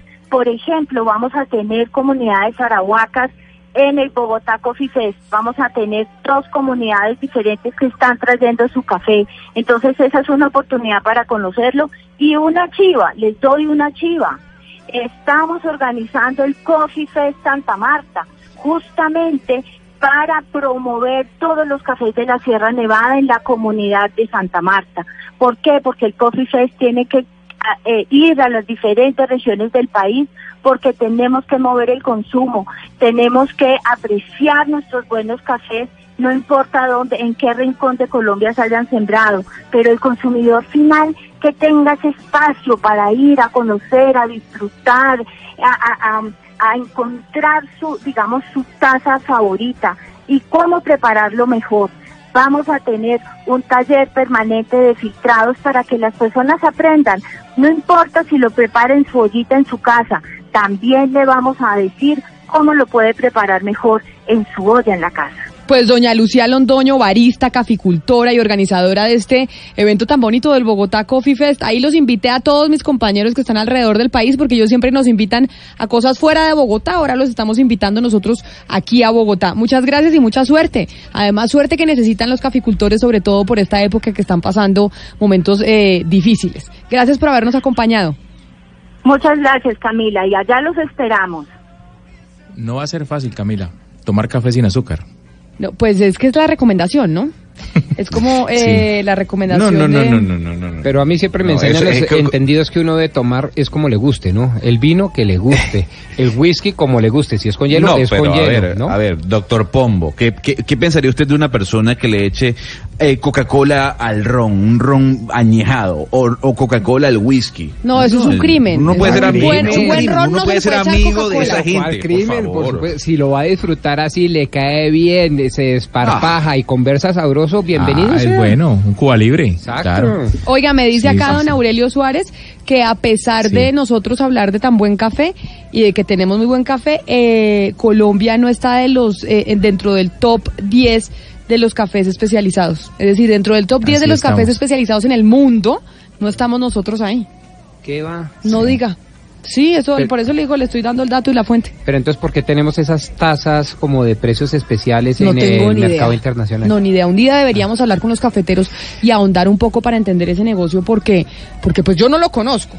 El pero es doctor- importante. El exministro Gilberto Arango Londoño hablaba precisamente de las bondades intrínsecas de nuestro producto por la luminosidad, por los minerales que hacían que se pudiera en los mercados internacionales cobrar una sobretasa por la calidad del café. Oiga, mire, eh, una época los cacaos en Colombia eran los cafeteros. El café era pues el producto de nuestro país, ¿no? Mr. Coffee, Y una de las Mr. personas Coffee. más importantes, el señor Mejía, del mundo. ¿Se acuerda que nosotros en algún momento hicimos acá un especial en, en Mañanas Blue sobre los nuevos cacaos de Colombia? Los nuevos cacaos iban a estar en qué negocio, doctor Pombo? A ver si se acuerda. El cannabis o la marihuana. Exacto, exactamente. Hablamos, hablamos Sí, de ese tema. Claro que yo me acuerdo de eso, por supuesto. tan bobo. Es que mire, lo voy a invitar ahora a Cartagena porque hay, o sea, tan, tan son los cacaos que ya hay una feria de Expo Cannabis, pero no una feria para ir a fumar marihuana, sino una feria para hablar del negocio de la marihuana en, eh, en Colombia. Julián Tobar, que es el eh, fundador de la feria Expo Cannabis 2019 que se lleva a cabo ahorita en Cartagena, nos, nos acompaña hasta ahora en la línea. Señor Tobar, bienvenido. Muchas gracias por tenerme a esta hora con ustedes. Es un honor y es un placer. Bueno, nosotros en algún momento aquí en Mañanas Blue trabajamos el tema de cómo la industria del cannabis se está moviendo en Colombia y al ver que este evento se estaba llevando a cabo en Cartagena, pues nos ratificó lo que veníamos trabajando. Eh, ahí en Cartagena lo que lo que van a hacer es concentrarse los industriales eh, del cannabis o cuál es el propósito de, de ese encuentro en Cartagena. Bueno, el propósito del encuentro en Cartagena es darle ese, esa seriedad al negocio número uno. Estamos en este momento en dos talleres, un foro de inversionistas que se lleva a cabo en el Hotel Estelar el día de hoy y por el otro lado tenemos un taller para personas que quieren aprender y quieren entrar en esta nueva industria. Es una industria de la cual eh, hay muchos mitos y hay muchas ¿cómo se diría? Tenemos muchos tapujos en este momento sobre, sobre la industria. Entonces, eh, Pero, por a ejemplo- los y a la gente que quiere aprender. Por ejemplo, en. Colombia hoy, ¿cuántos industriales o cuánta gente está metida en el negocio del cannabis? Es- ¿Y son colombianos o son más bien eh, inversionistas extranjeros? Bueno, empecemos porque pues hay muchos colombianos que están en este momento ya con licencia. En este momento hay más de 150 compañías, 200 compañías con licencia para extraer, licencia para cultivar. Hay pequeños cultivadores, hay por lo menos unos 4.000 pequeños cultivadores registrados. Eh, entonces el negocio en este momento se está creciendo mucho. In- industriales, industriales, pues tenemos empresas muy grandes ya y tenemos capital extranjero. ¿Qué quiere decir eso? De las compañías más grandes en este momento, la mayoría vienen de capital canadiense y americano. Y la gente que quiere, por ejemplo, si yo me quisiera meter en el negocio de la marihuana, si yo quisiera, o doctor Pombo, ¿usted se quiere meter? A mí me encantaría, sí. Sí, ¿le gustaría a usted porque quería ser rico cuando chiquito? ¿Eso no era su sueño? Sí, ya- maduré, ya maduré, Usted ya. nos confesó. Sí, ya maduré. usted nos confesó aquí. Sí, sí, sí, lo, lo sostengo. Y además no me da pena. Es que ser rico es una cosa maravillosa. Ni más faltaba. Todo pobre ansía y quiere y anhela ser rico. Es que yo sí no Es quiero que ser aquí, rica. Es que aquí satanizamos a los ricos. No, yo tampoco, porque ya maduré y me metí en las humanidades. Pero no, en- enhorabuena. Pero no, a mí, a mí, a mí sí me encantaría, a mí sí me encantaría eh, meterme e invertir en ese negocio. Pero, ¿qué, qué, ¿qué mensaje le dejaría usted al inversionista frente a la seguridad de la inversión? Es decir, uno como que le da pena decir en una reunión social, y le voy a poner el ejemplo de una reunión social familiar con abuelos y padres que todavía satanizan mucho la mata que mata. ¿Se acuerda usted de ese comercial, por ejemplo? Claro. Entonces, ¿usted qué le diría a esos inversionistas que quieran meter sus recursos ya no en un TES, en un CDT o en un apartamento, sino en estos productos? Pues bueno, lo primero que yo digo es como toda inversión tiene sus riesgos. Eso es como todas las inversiones, sea café, sea cacao, sea marihuana, todas esas inversiones tienen riesgos. ¿Qué es lo importante? Hacer el due diligence. Lo importante es estudiar bien en quién se va a invertir. Porque ahí es donde están los primeros, los principales problemas. Hay personas que están vendiendo cosas que no, que no tienen sentido, que no, que son irreales, que tienen números, números que no, que no concuerdan con la realidad. ¿sí? Entonces, primero que nada, pues, investigar muy bien en qué compañías se están metiendo y dónde van a hacer su inversión. Esto es una inversión a largo plazo. Entonces, un CDT a 12 meses te da un rendimiento, a 18 meses te da un rendimiento mayor. Pero, pero esto es una inversión de uno o dos años por bajito. Yo sí quisiera preguntarle qué está buscando el consumidor. Ah, Me refiero a qué tipo de plantas, con qué edad, de qué tipo de pipas está buscando el consumidor para consumir, valga la redundancia, la marihuana. Bueno, la pregunta es, no, no, es- no está de acuerdo al tema. ¿Por qué? Porque nosotros somos, en Colombia la, en la marihuana, el tema de la marihuana es cannabis medicinal, 100% medicinal. Entonces, ¿qué pasa? Las licencias que a uno le otorgan de cultivo, por ejemplo, si a mí me, me dan una licencia de cultivo, yo no puedo, Sí, yo no Gonzalo. puedo la flor. Claro, señor Tobar, permítame, porque es que aquí el evento es sobre marihuana medicinal. Aquí no es que le van a ofrecer si quiere una marihuana que le dé hambre después de que usted se fume la marihuana, que le dé sueño, que no le dé sueño. No. Esas, eh, o sea, esa variedad no. Que, que existe. O sea, en, en los sitios en donde es legal fumar marihuana existen todas esas variedades. Pero acá, señor Tobar, es netamente medicinal.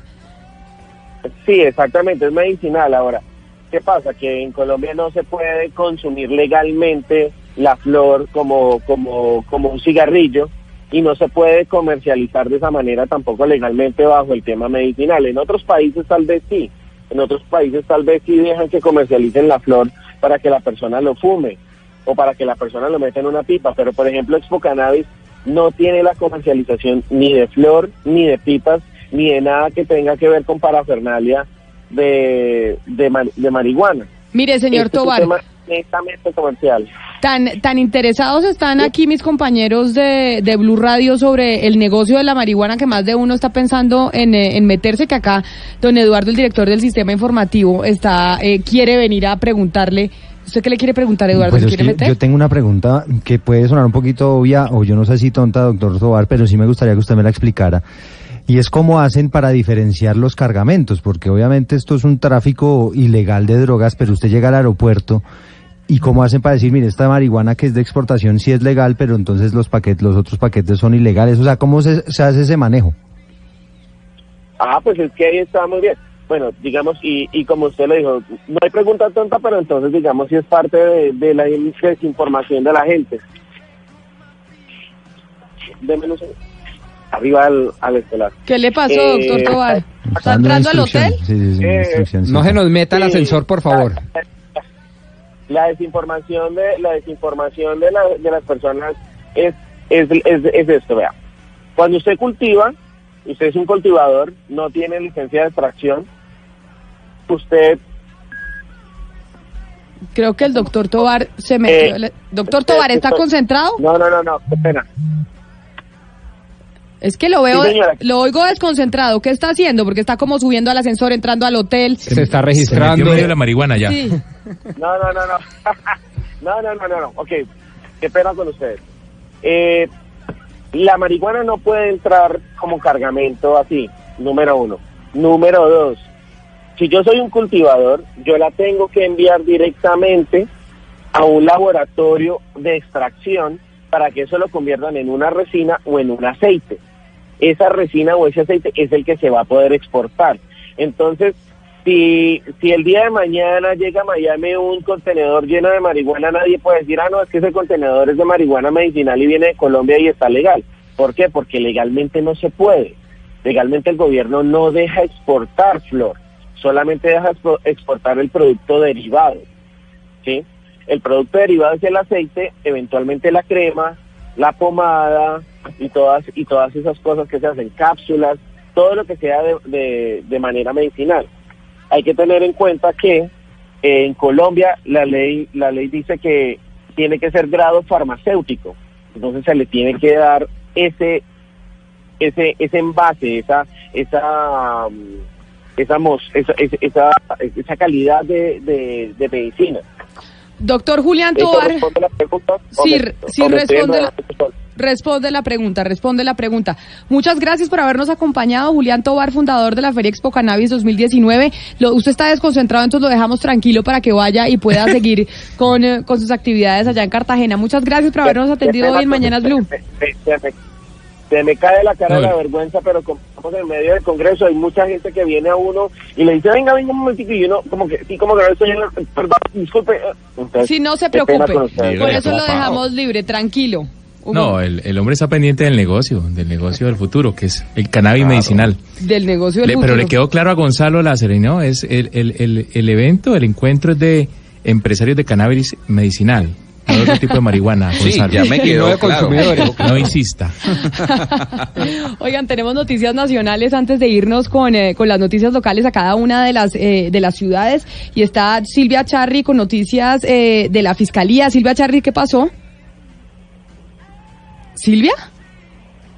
Camila, muy buenos días. Mire, es información preliminar que a esta hora nos entrega la Fiscalía. El CTI está adelantando operativos en este momento en el departamento de Córdoba por supuesta corrupción en la contratación, específicamente, Camila, por contratos irregulares tramitados y firmados desde mayo del 2013 a diciembre del 2014.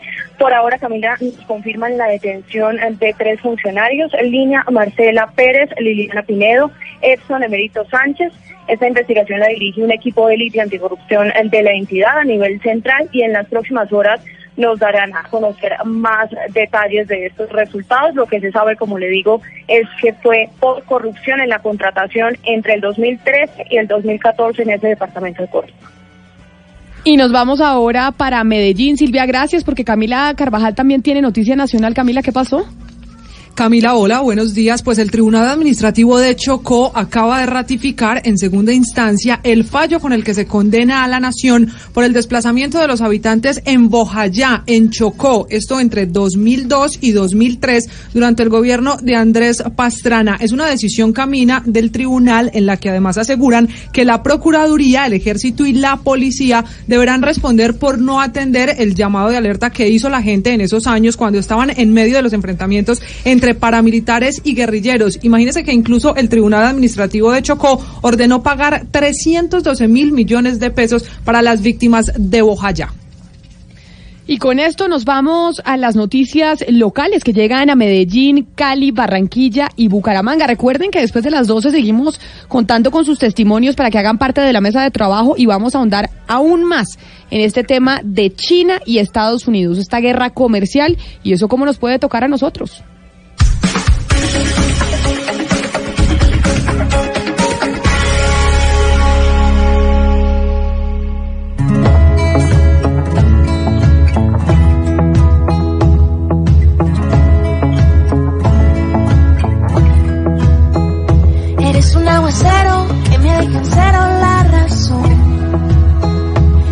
Sin letrero, salvaje y perverso corazón.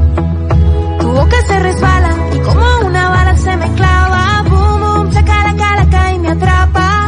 Con tu cuerpo me remata. Boom, boom, chacala, cala, cala, ca, boom, boom.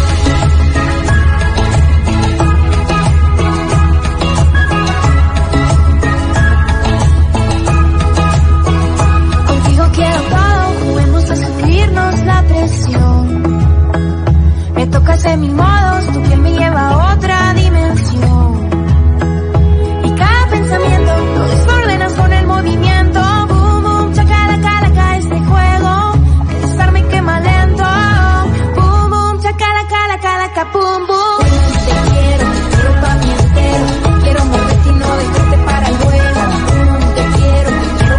Oiga, me encanta esto, Gonzalo. ¿Quién es? Se la presento, se llama Marisa Muro. Es mexicana y suena delicioso. Tiene una, y una mezcla entre Natalia Lafourcade y Julieta Venegas. Y este sencillo se llama Pamientero. ¿Le gustó? Me encantó, pero es nueva.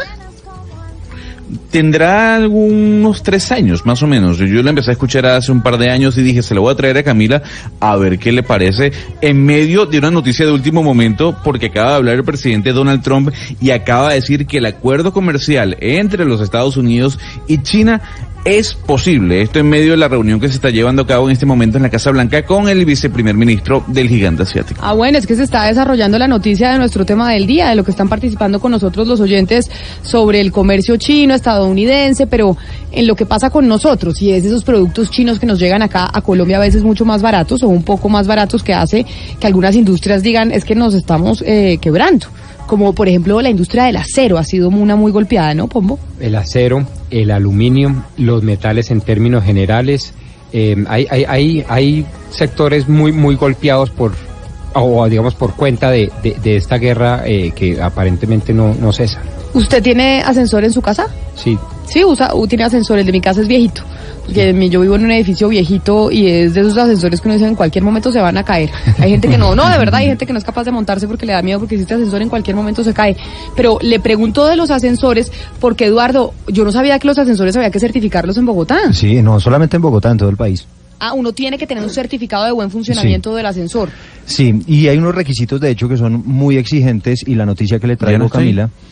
Es que más de la mitad de los ascensores que funcionan en Bogotá, en estos momentos, solo en Bogotá, no tienen esa certificación. Y están advirtiendo desde el Consejo que inclusive algunos de ellos podrían representar un riesgo para quienes los utilizan. ¿De qué se trata mm, esa advertencia, Luis Fernando? Eduardo, buenos días. Funciona, ya casi tardes, funciona básicamente como una revisión técnico-mecánica en los carros, este caso para los ascensores.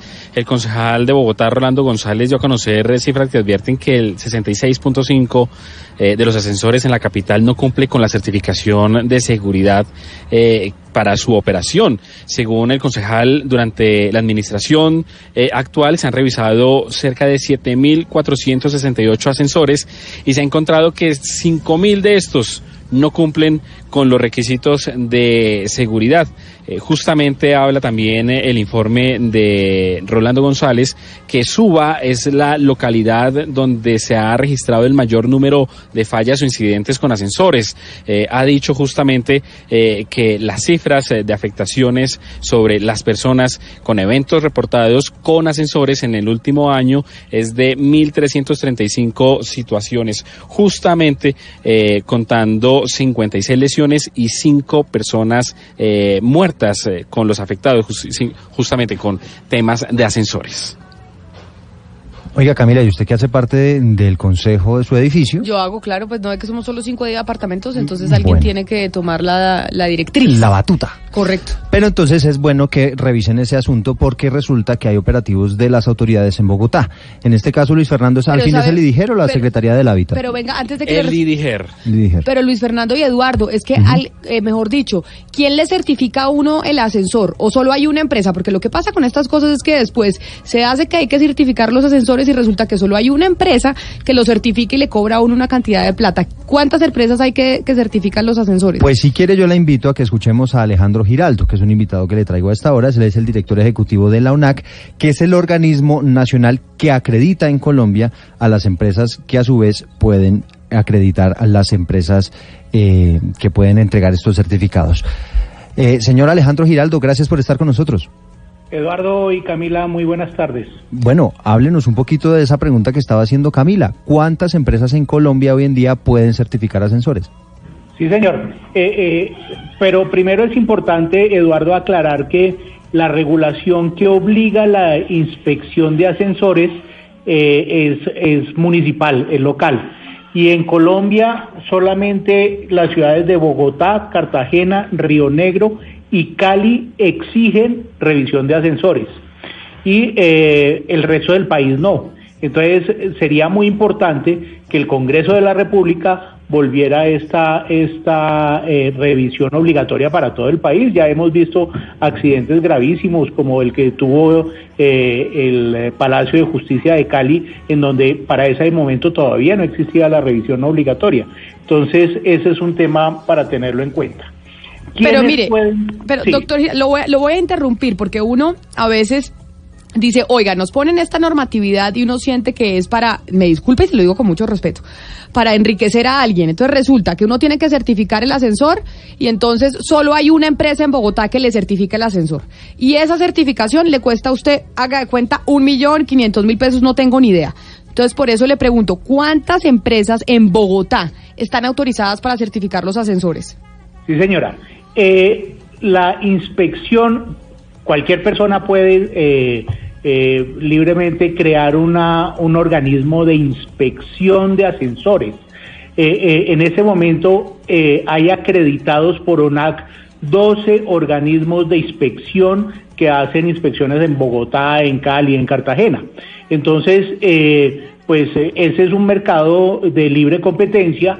Lo que sucede es que quien monte un organismo de inspección de asesores debe venir a UNAC a acreditarse para que nosotros evaluemos que ese organismo es competente, tiene las personas, el conocimiento y los equipos necesarios para hacer la inspección correspondiente. Pero hoy usted tiene un listado de por lo menos 12 acreditados y ellos compiten con precio, con calidad, con servicios, con todo lo que usted quiera. Pero 12 acreditados no es muy poquito. ¿Cuántos habitantes tiene Bogotá, Pombo? ¿10 millones? No, no llegamos a los 10. Yo No, creo nueve que o- llegamos a los está- ocho, está- Estamos como alre- alrededor de 8. Por eso, pero 12 empresas para prestar el servicio de acreditación de ascensores, pues ahí es la, la o sea, la, lo que le enseñan a uno básico en economía. El precio sube cuando hay mucha demanda y poca oferta. Y aquí debe haber mucha demanda y poca oferta. ¿Cuánto le cuesta a uno, doctor Giraldo, eh, certificar el ascensor? No, es que ese es un tema de libre mercado. Como te digo, eh, cualquier persona podría crear un, un, organismo de inspección y acreditarlo. Eh, pues eh, yo que recuerde, en mi edificio la certificación costó algo así como 350 mil o 400 mil pesos, pero, pero habían ofertas de 800 mil y habían ofertas de 200 mil. También uno tiene que saber con quién contrata el servicio de certificación. Y a mí me parece que con 12 empresas no se constituye ni un duopolio, ni ni siquiera un oligopolio. Me parece que hay libre empresa, siempre y cuando obviamente no se cartelicen. Pero yo sí creo que 12 empresas grandes, sólidas, fuertes, que presten un buen servicio, es suficiente para hablar de un mercado libre que le dé buenos servicios a los consumidores a un buen precio. Pero, cua- pero todavía no sé cuánto cuesta. Es decir, yo tengo un edificio, pues no tengo, vivo en un edificio. no tengo. Vivo en un edificio que tiene un ascensor y le digo, doctor Giraldo, viejito. Y la gente le da miedo a veces montarse. Tengo que decirlo. Mi mamá, por ejemplo, hace el ejercicio de subir las escaleras. Si lo voy a acreditar, ¿cuánto me costará acreditar el ascensor? Sí, eh, bueno, eh, la, la certificación de un organismo de inspección, eh, eh, pues la determina, el precio de la certificación la determina cada uno de estos organismos eh, de inspección dependiendo de las características del ascensor. No es lo mismo eh, verificar un ascensor eh, viejo que uno moderno, uno de 20 pisos a otro de, de 5 pisos. Entonces, depende de las características. Usted tiene 12 empresas que usted puede llamar y cotizar a cualquiera de ellas. Como le digo, en mi edificio que es de 6 pisos, pues la, la certificación costó 350 mil pesos eh, para este año. Háblenos un poquito de lo que necesita un eh, ascensor para ser certificado. Sí, eh, Eduardo, pues eh, lo que hace el organismo de inspección es revisar el, el adecuado funcionamiento, la maquinaria interna, el cajón, el, el, el, tubo. Ahí hay una norma técnica que eh, expedida por el ICONTEC, que es la NTC 5926 raya 1, que especifica todos y cada uno de las características técnicas y de funcionamiento que debe tener el ascensor para, eh, para su buen funcionamiento. Doctor Giraldo, nos decía Luis Fernando Acosta que más de la mitad de los ascensores que funcionan en Bogotá no están certificados. Y yo confieso aquí públicamente que yo creo que el de mi edificio no está certificado. Entonces, el procedimiento que debemos hacer los edificios que tenemos ascensor y no están certificados es llamar a esas dos em- a una de las dos empresas y cotizar. ¿En, ¿En qué página de internet me puedo meter para ver cuáles son las empresas que me ofrecen el servicio? Sí, señora, en nuestra página web están todos los organismos de inspección acreditados para prestar ese servicio de certificación de ascensores. Entonces puede ingresar a la página web www.onac.org.co. Allí tenemos eh, un botón que se llama Directorio de Acreditados y allí puede hacer clic y revisar eh, los organismos de inspección eh, quienes están acreditados para sistema de transporte vertical. Pues doctor Gira, ¿al- ¿alguien más tiene pregunta para, para, para su edificio? Una pregunta para un tío, para un primo sobre el... eh, ¿Qué pasa si a uno le llega la, mm, la inspección al edificio? A mi edificio tocan y muéstreme el, y dice, muéstreme bueno. el certificado. Y yo no tengo el certificado del ascensor. Pues IDIGER, eh, que es el organismo de inspección en el distrito, podría suspender la utilización de ese ascensor hasta que lo certifiquen y lo sellan. Ah, le sellan el ¿Y ascensor. hay multa también? Sí, claro, por supuesto. Pero ¿y cómo le obligan a pagar la multa? Es que en un edificio de privado... No, claro, claro, No porque se son obliga, propiedades claro. horizontales y por lo Ante tanto la persona Secretaría del Hábitat. jurídica los tienen inventariadas, claro. Sí, ¿no? claro. Si a alguien se le puede cobrar fácilmente o relativamente fácilmente una multa económica patrimonial, es una propiedad horizontal, por supuesto. Pero pues, mire, no, mire, mire, mire, espere Señora. un doctor Giraldo, le digo una cosa porque acá me está escribiendo un oyente. Y me Sí, dice, el problema no es el costo del certificado del ascensor, sino los arreglos y los upgrades. yo, es decir, las yo. mejoras que usted le tiene que hacer al ascensor para que cumpla con la norma. Y ahí sí se le va una plata Grande. impresionante, una Exacto. plata grandísima. Pero ¿qué hace, Pomo? Pero- Entonces, pero mire, yo tengo un edificio de cinco apartamentos. Yo vivo en un edificio de cinco apartamentos. Un ascensor viejito, viejito, porque el edificio donde yo vivo tiene 50 años. Y entonces resulta que para poder tener el certificado me cuesta de cuenta 30 millones o 20 millones de pesos los arreglos que tengo Casi que para hacerle a el ascensor. sí. No tenemos la plata para pagar ese ascensor, no la tenemos. Entonces, ¿que arreglamos la vida de los habitantes? No, no, no. Entonces, ¿Le ¿qué? decimos a la autoridad que no haga nada? No, pero ese edificio Sí. es privado. Estos son- somos los cinco apartamentos que decimos Pero, que no tenemos la pero plata para certificar pero el ascensor. preservar la vida y garantizar que usted esté Pero si los cinco, responsabilidad. pero si los cinco están ahí, es decir, eh, Claro, pero lo que le quiero decir es que es un problema que, que tienen varios ciudadanos. Entonces, oiga, para que le certifiquen el ascensor le cuesta 30 millones de pesos y no tienen la plata para los 30 millones de pesos. Entonces, ¿qué hacemos? Díganme qué hacemos. Suspender el uso del ascensor. Es lo mismo que sucede cuando uno tiene un vehículo que no puede pasar una revisión técnico-mecánica porque sus condiciones no lo dan, pues no lo puede utilizar. Y le tocará vender ese carro y comprarse otro. arreglarlo. utilizar tre- sí, o, o arreglarlo, pero el ascensor representa un riesgo a la vida de las personas. ¿Cómo Entonces, si no, si no les puedes dar las condiciones mínimas de seguridad a ese ascensor, hay que suspenderlo. Se lo platanizo. El que tiene para el whisky, tiene para el hielo. Es decir, Eh, usted no puede tener unas bondades y unas eh, Facilidades, sí, facilidades si no tiene cómo mantenerlas. Eh, no, y- pero, pero por ejemplo, le planteo mi problema y me disculpa utilizar el, este micrófono para decirle que estoy segura que mucha gente tiene el mismo problema que yo. No lo sigamos es- hablando porque le llega el IDIPROM esa vaina, mejor Sí, dicho. llega Sí, sí, sí. Cambiamos de ejemplo porque... Y es, y es que, y es que tengo un- vivo en un edificio de 50 años. Y el, y el, el ascensor tiene los mismos 50 años. Y hacerle el upgrade, quién sabe cuánto cuesta, 30, 40 millones de pesos, no los tenemos. Entonces, a Claro, usar las Camila. escaleras, era, nos tocó. Pero no, eh, pues la edad del ascensor no es un elemento esencial, es si el ascensor tiene y cumple con todas las características de seguridad necesarias para que no vaya a haber un desprendimiento, para que no vaya a haber un accidente. Entonces, eh, pues hay ascensores que tienen muchísimos años, pero que eh, cumplen perfectamente y que están eh, certificados porque eh, pues tienen los estándares necesarios de seguridad. Pues doctor Alejandro Giraldo, director ejecutivo de la organiza- del Organismo Nacional, Nacional de Acreditación de Colombia, hablando de los ascensores, muchas gracias por habernos atendido hoy en Mañanas Blue. A ustedes muchas gracias, Camila y Eduardo. Oiga, Camila, pero es que hay un tema, y es que, por ejemplo, se exigen que el ascensor tenga comunicación con la portería. Tenga comunicación con Eso la es una portería. de las exigencias para que le No, es certifiquen. que deberíamos hacer un trabajo, eh, Entonces, un imagínese. especialito sobre eso para que la gente, porque mucha gente tiene buen el mismo tema, ¿no? problema, es buen tema. Entonces, el día 10 minutos le damos la bienvenida nuevamente a Medellín, Cali, Barranquilla y Bucaramanga.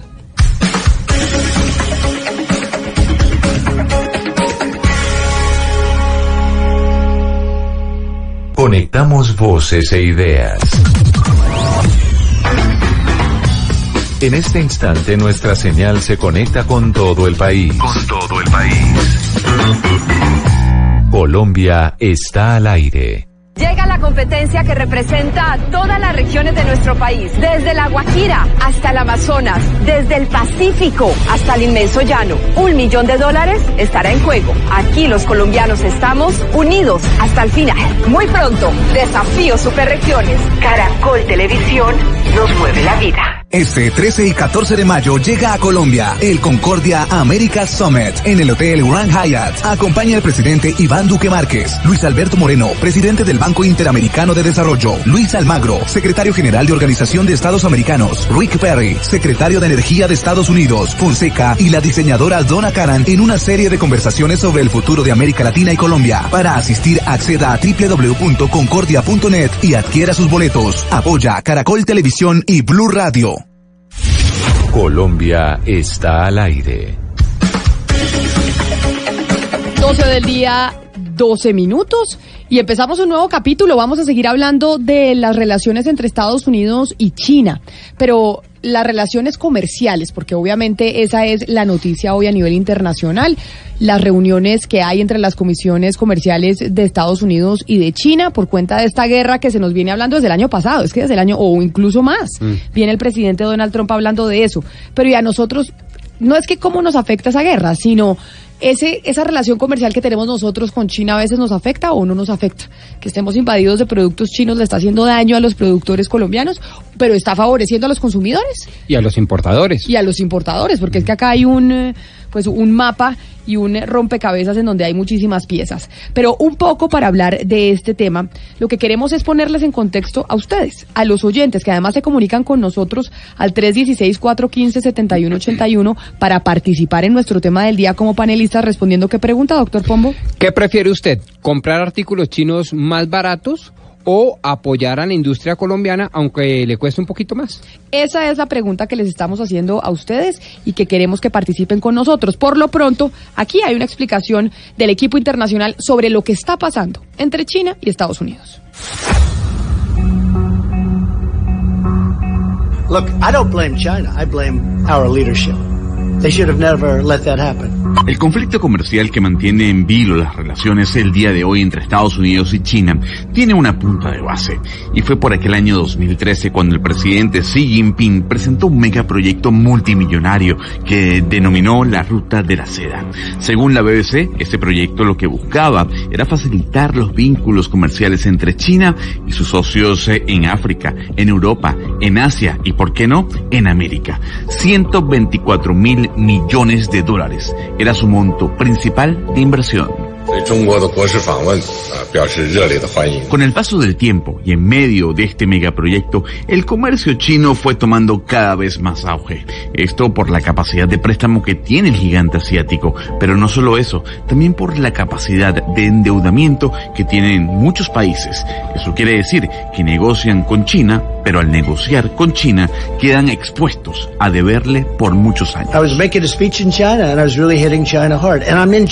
Lo que existe entre Estados Unidos y China es una pugna que ha levantado el presidente Donald Trump.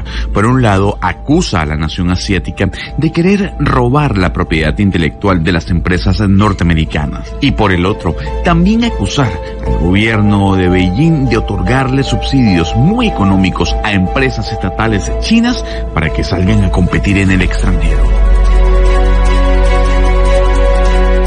Uno de los grandes problemas que existe en este momento es que las empresas norteamericanas no tienen la facilidad de entrar al mercado chino como sucede al revés. Tanto es así que China se ha comprometido no solo a abrir más sus fronteras comerciales, sino que también ha creado un tribunal de propiedad intelectual para liquidar el argumento de Trump. La expansión y estrategia que se ha trazado China con un proyecto llamado Made in China 2025 ha incomodado a los Estados Unidos. Esto por el nivel de expansión que tiene el mismo en todo el planeta. Lo que busca el país asiático es aumentar no solo la cantidad, sino la calidad de sus productos y enfocar a su industria al avance de desarrollos tecnológicos por encima del propio Estados Unidos y también de Japón. Ser líder en el mundo de la tecnología, algo que a la Casa Blanca le ha incomodado de sobremanera. El tema arancelario lo que busca, según Washington, es frenar una oleada inmensa de productos sumamente económicos que no pueden competir con el producto local. El secretario de Estado de los Estados Unidos, Mike Pompeo, ha dicho en varias oportunidades que los acuerdos con China son tan buenos como para ser verdad. A pesar de todo esto, China es el mayor aliado comercial de los Estados Unidos. Es una batalla política de dos titanes. Y por eso es que estamos hablando hoy de este tema. Y cómo es la relación comercial entre Colombia y China. A nosotros nos afecta también la llegada de productos chinos a nuestro país o la llegada incluso de población china a Colombia. Según un informe del señor eh, Kruger, Christian Kruger, que es el director de Migración de Colombia, le hemos preguntado cuánta, o sea, cuántos migrantes chinos han llegado a nuestro país. Y esto fue lo primero que nos respondió.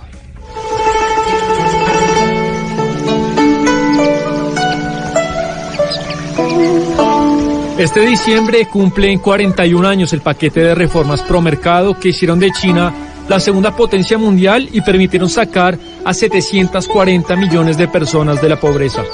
El programa económico llamado Reforma y Apertura fue impulsado por el fallecido líder Deng Xiaoping en 1978.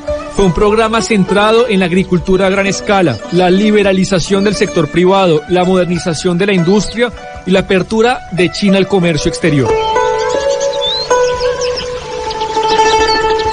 El despertar del dragón ha hecho que este país pasara de generar el 3.1% del PIB mundial en 1997 a generar el 15.4% de hoy. Que haya pasado de explicar el 4.2% de la inversión en capital fijo a crear el 26.5%. No, ese no era, nos equivocamos aquí, ese no era el... Eh, el doctor Christian Kruger. Ahí estaba un especial que estaba haciendo Sebastián, que más adelante lo vamos a pasar. Ahora sí lo que dice el doctor Christian Kruger de Migración Colombia. En relación con los chinos en nuestro país, mencionar que este año, este 2019, a la fecha han ingresado 4.935 y han salido 4.972. Esta cifra comparada con el mismo periodo del año, del año pasado, el año 2018, presenta un incremento de el 13%. La principal razón de ingreso de, de los chinos en nuestro país es turismo, seguida por negocios, generalmente por inversionistas, y la tercera por trabajo. Resaltar que esta población que está llegando, la, la, gran mayoría, está entre los 30 y 39 años, es una población joven que está ingresando a nuestro país. El principal lugar de hospedaje en Colombia es Bogotá, sí, podríamos decir que casi que el 80% de la población china en nuestro país eh, manifiesta como lugar de hospedaje Bogotá y posteriormente encontramos a Medellín. Entonces vemos que es una, una migración que viene creciendo. Al día de hoy, entre residentes eh, chinos que tengan visa de residente y visas temporales. En Colombia tenemos tres, un poco más de 3.700 ciudadanos chinos viviendo en nuestro país. Esto quiere decir que está entre el ranking de las 10 nacionalidades en nuestro territorio y va en crecimiento como lo hemos manifestado. La principal razón es turismo y la segunda es negocios. Eso es lo que nos dice el doctor Christian Kruger, director de Migración Colombia, que nos habla sobre la cantidad eh, de población china que hay en nuestro país.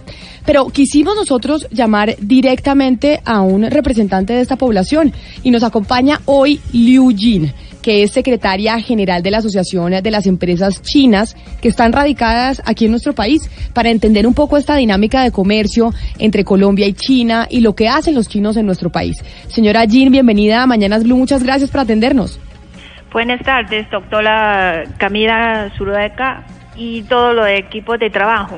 Doctora Jin, ¿cuántas empresas chinas hay en Colombia? Eh, hasta la fecha de 76 empresas chinas registradas en Colombia. Y son empresas chinas que hacen manufactura aquí, que contratan empleados aquí en Colombia y que hacen todos sus productos en nuestro territorio o, o son empresas que cómo funcionan y la mayoría de las empresas chinas, o sea, están concentrados en la parte de infraestructura, la energía, la, energía, la minería, la telecomunicación, la industria agrícola y la química y o sea el resto creo que se la o sea son del comercio minoristas. Señora Jean, ¿hace cuánto usted está en Colombia? ¿Hace cuánto llegó? Hace nueve años. Hace nueve años. ¿Y de qué parte de China es? Eh, vengo de la ciudad de Xi'an. De Xi'an. ¿Usted, ha ido a, Xi'an, doctor No, no conozco Xi'an. Es el centro, o sea, con la terracota. Ah, de los guerreros de Xi'an. Ah, sí, ah. así es. Bueno, doctora eh, Jean, y cuando hablamos de los aranceles, por ejemplo, usted dice acá son empresas eh, chinas que están acá, pero de los productos chinos que llegan a Colombia, el, el tema arancelario, ¿qué tan altos son los aranceles para los productos chinos que llegan a nuestro país? Uy, sobre esta parte yo no tengo los números muy concretos, pero sea sobre la parte textil creo que están subiendo y o sea las otras cosas o sea también son muy importantes. ¿Por qué razón, digamos, si uno les preguntara a ustedes, es mejor eh, contratar con una empresa china que con una empresa colombiana? Eh, o sea, es que aquí como la tiene el sistema de la ley muy completa y muy sólida. Y entonces, o sea, eh, muchas empresas chinas o muchos inversionistas chinos, o sea, tengan intereses por este territorio. Y también por el otro lado, en Colombia hay muchas, o sea, personas capacitadas, o sea, tienen eh, la, la, educación es muy alta y también los colombianos son muy trabajadores.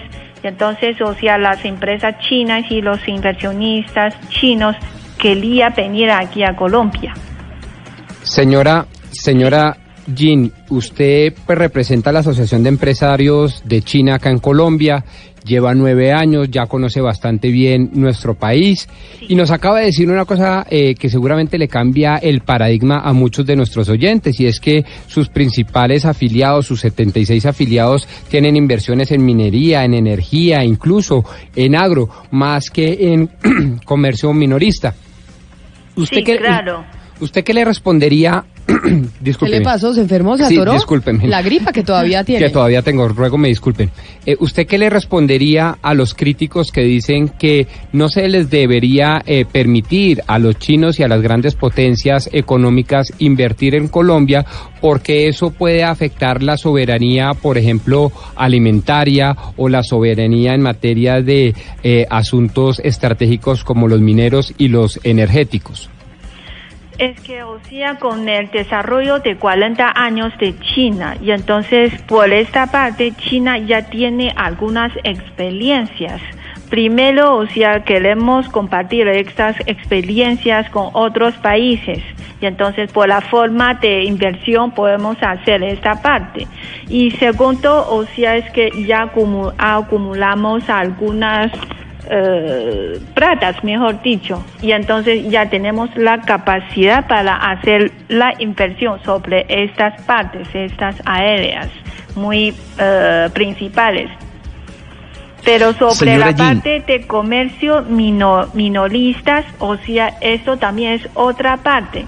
Esta parte creo que se trata de las personas naturales y también, o sea, de las, eh, de las empresas privadas pequeñas.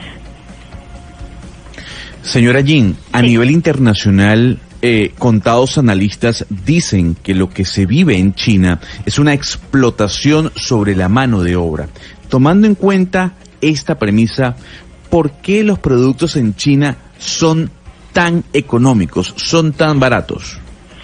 Es que, o sea, creo que ustedes todos saben, China, la República Popular China se constituye en 1949.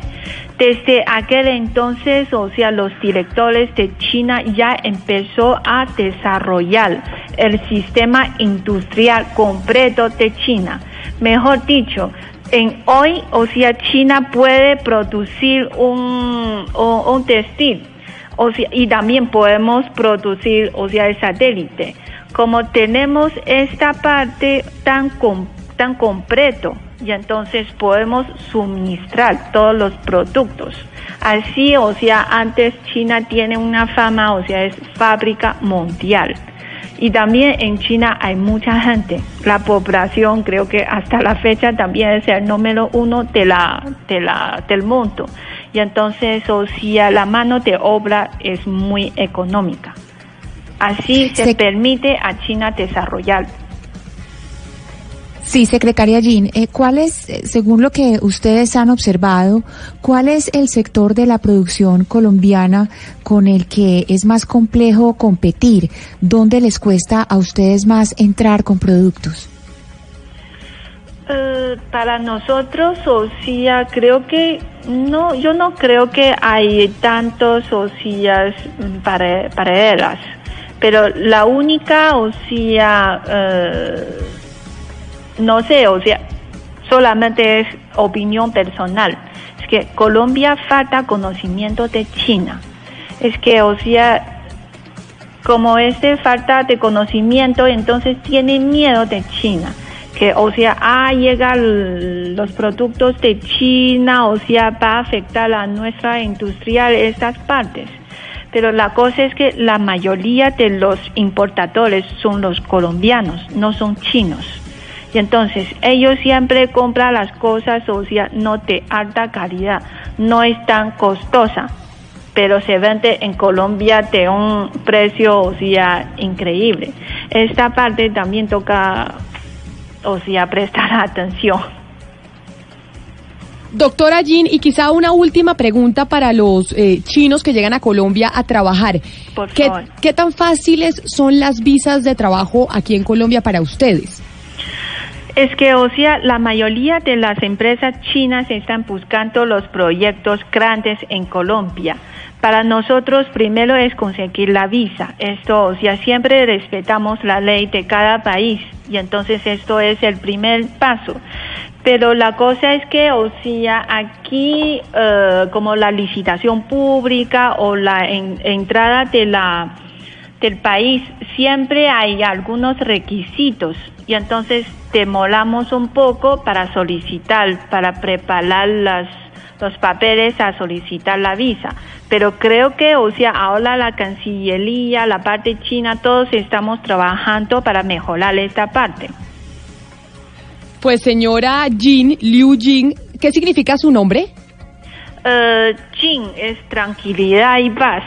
¿Y Liu? Liu es apellido Ay, de, de ah, familia. ah, es- sí. es, que se dice al revés, o sea, Jin es, o sea que cuando sus amigos la llaman, le dicen Jing, no Liu. Pero la cosa es en China siempre es primero apellido, después el nombre. Ah, entonces si, si yo soy su amiga y estamos en la casa, ¿yo qué le digo? ¿Liu? Eh, llámame Liu Jing directamente.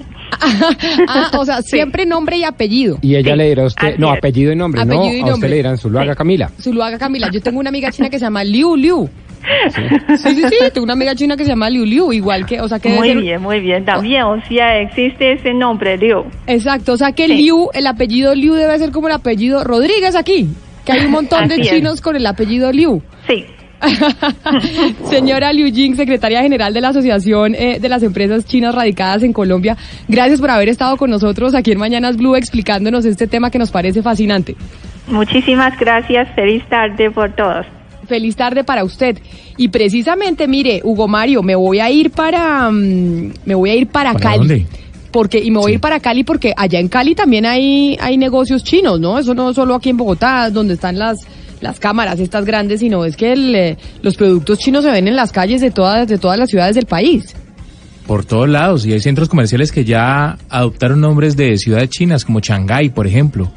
Eso se ve por todos lados, pero sobre todo en el centro de Cali, Camila. ¿En dónde queda Shanghái? ¿Eso es un centro comercial en, en Cali? Sí, hay un centro comercial Shanghái acá y, No y muchos más. Bueno, es que Sí, sí, claro. Es que precisamente François Martínez está desde las calles de Cali contándonos cómo son eh, los negocios chinos en la capital del Valle del Cauca.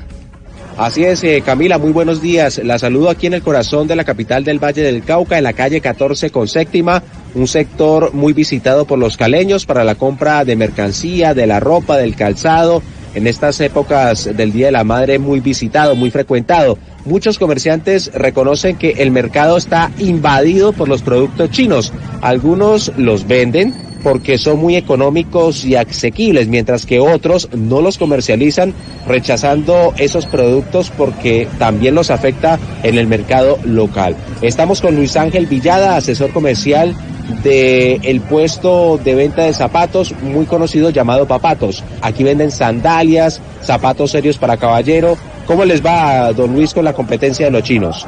Bueno, las expectativas están en, en un 80% porque definitivamente sí el comercio chino nos ha afectado un poco, pero pues afortunadamente la gente tiene que ver la calidad en todo porque los chinos siempre son cosas muy bonitas pero que no le dan garantía y nosotros acá tenemos muy buena garantía para todos nuestros clientes.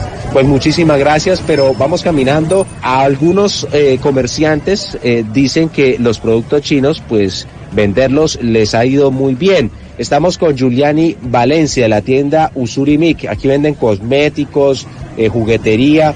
Eh, pues parece que todo es chino. Eh, ¿Cómo le va, Giuliani, y cómo les va con la, venta de, de estos productos? Bueno, sí, en cuanto a demanda, nosotros sí hemos ofrecido, tenemos muchos, muchos productos eh, chinos y como tal, como tal así, no lo, no lo preguntan porque a veces la gente no, no los conoce mucho, no los maneja mucho. Pero nosotros hacemos eh, eh, el trabajo de eh, innovarlos, de sacarlos al mercado y eh, ofrecerlos. Y sí se ha visto mucho, o muy favorable en cuanto a la venta. Muchísimas gracias y también eh, nos, nos desplazamos un poco más. Estamos en un negocio de venta de ropa. Aquí venden las camisetas de las selecciones de diferentes países. También las, están las de los equipos de, de la ciudad de Cali y de la América de Cali. Bueno, acá me dice que no son chinos, pero son productos 100% caleños. Don Gener Ramírez es el comerciante. ¿Cómo le va con la competencia china, don Gener? Bueno, el tema de- del mercado chino la mercancía que viene de la China es el tema de los precios, ¿no? Pues es mucho más económico y pues sí afecta bastante, digamos, el tema de, de la industria colombiana como tal. Eh, lo que pasa es que hoy en día lo que si no, si no llega, digamos, eh, ya elaborada, es mucho material para, para fabricar que se trae la China. Entonces en sí, ya sea mercancía elaborada o en materia prima, pues eh, nos está llegando la China. Entonces pues nos vemos, yo creo que en el mercado más del 90% es, mercancía o de origen chino. Muchísimas gracias, don Gener. Y usted camina por las calles eh, del centro de Cali y encuentra muchos juguetes que son chinos, los llaveros, el tema de- del calzado. Aquí también podemos ver los drones, se consiguen entre 80 a 100 mil pesos. Normalmente esto puede costar un millón, dos millones, tres millones.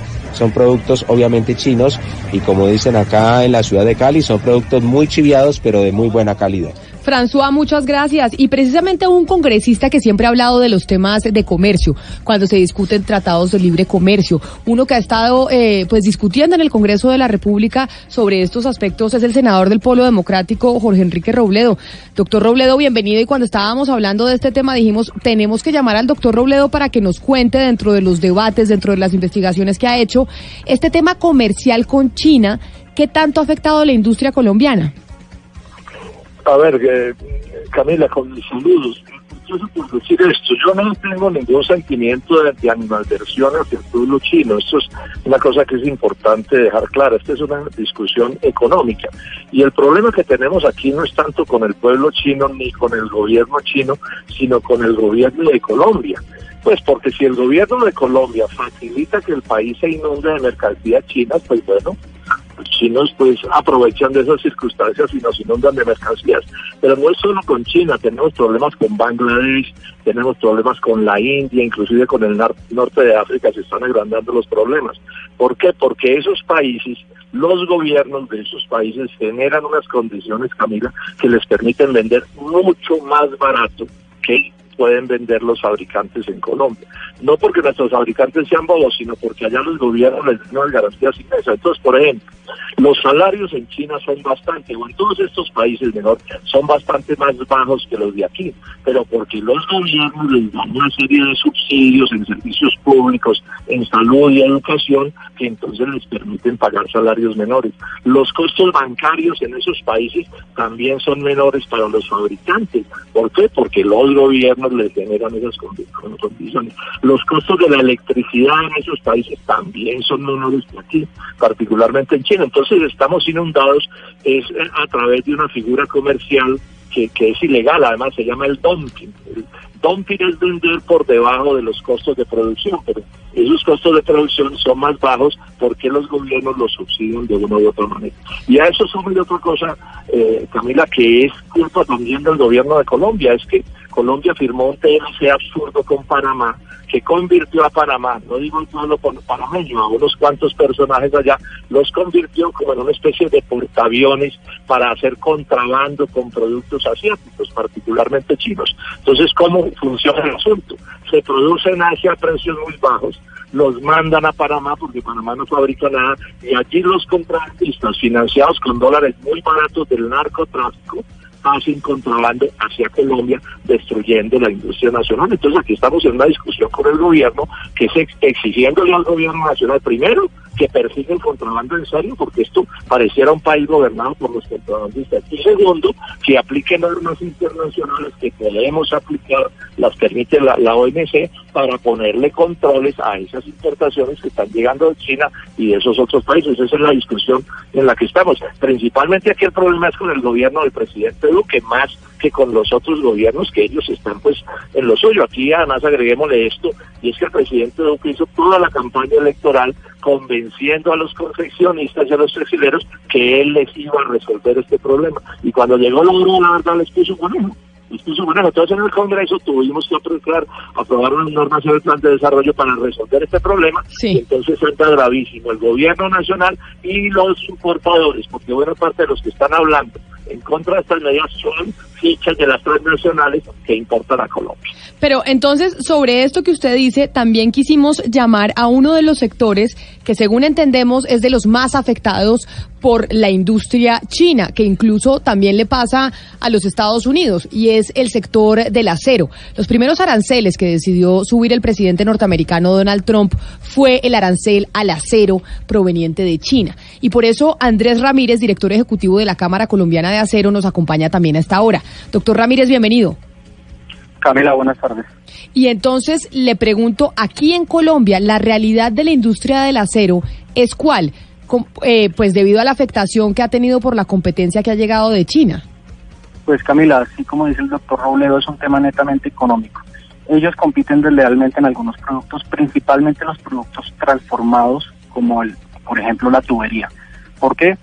Porque eh, por el dumping que hacen, el precio interno más alto que el de exportación, por el subsidio a la energía que China le hace a sus empresas, por el rebate a las exportaciones, que es como subsidio a las exportaciones, y además, y muy grave, Colombia le había impuesto una medida de antidumping provisional del 20%, nos la revocaron y nuestra industria está muy afectada. Pero Camila, a mí me gustaría ponerte en contexto cuál es el impacto de China en el mundo del acero.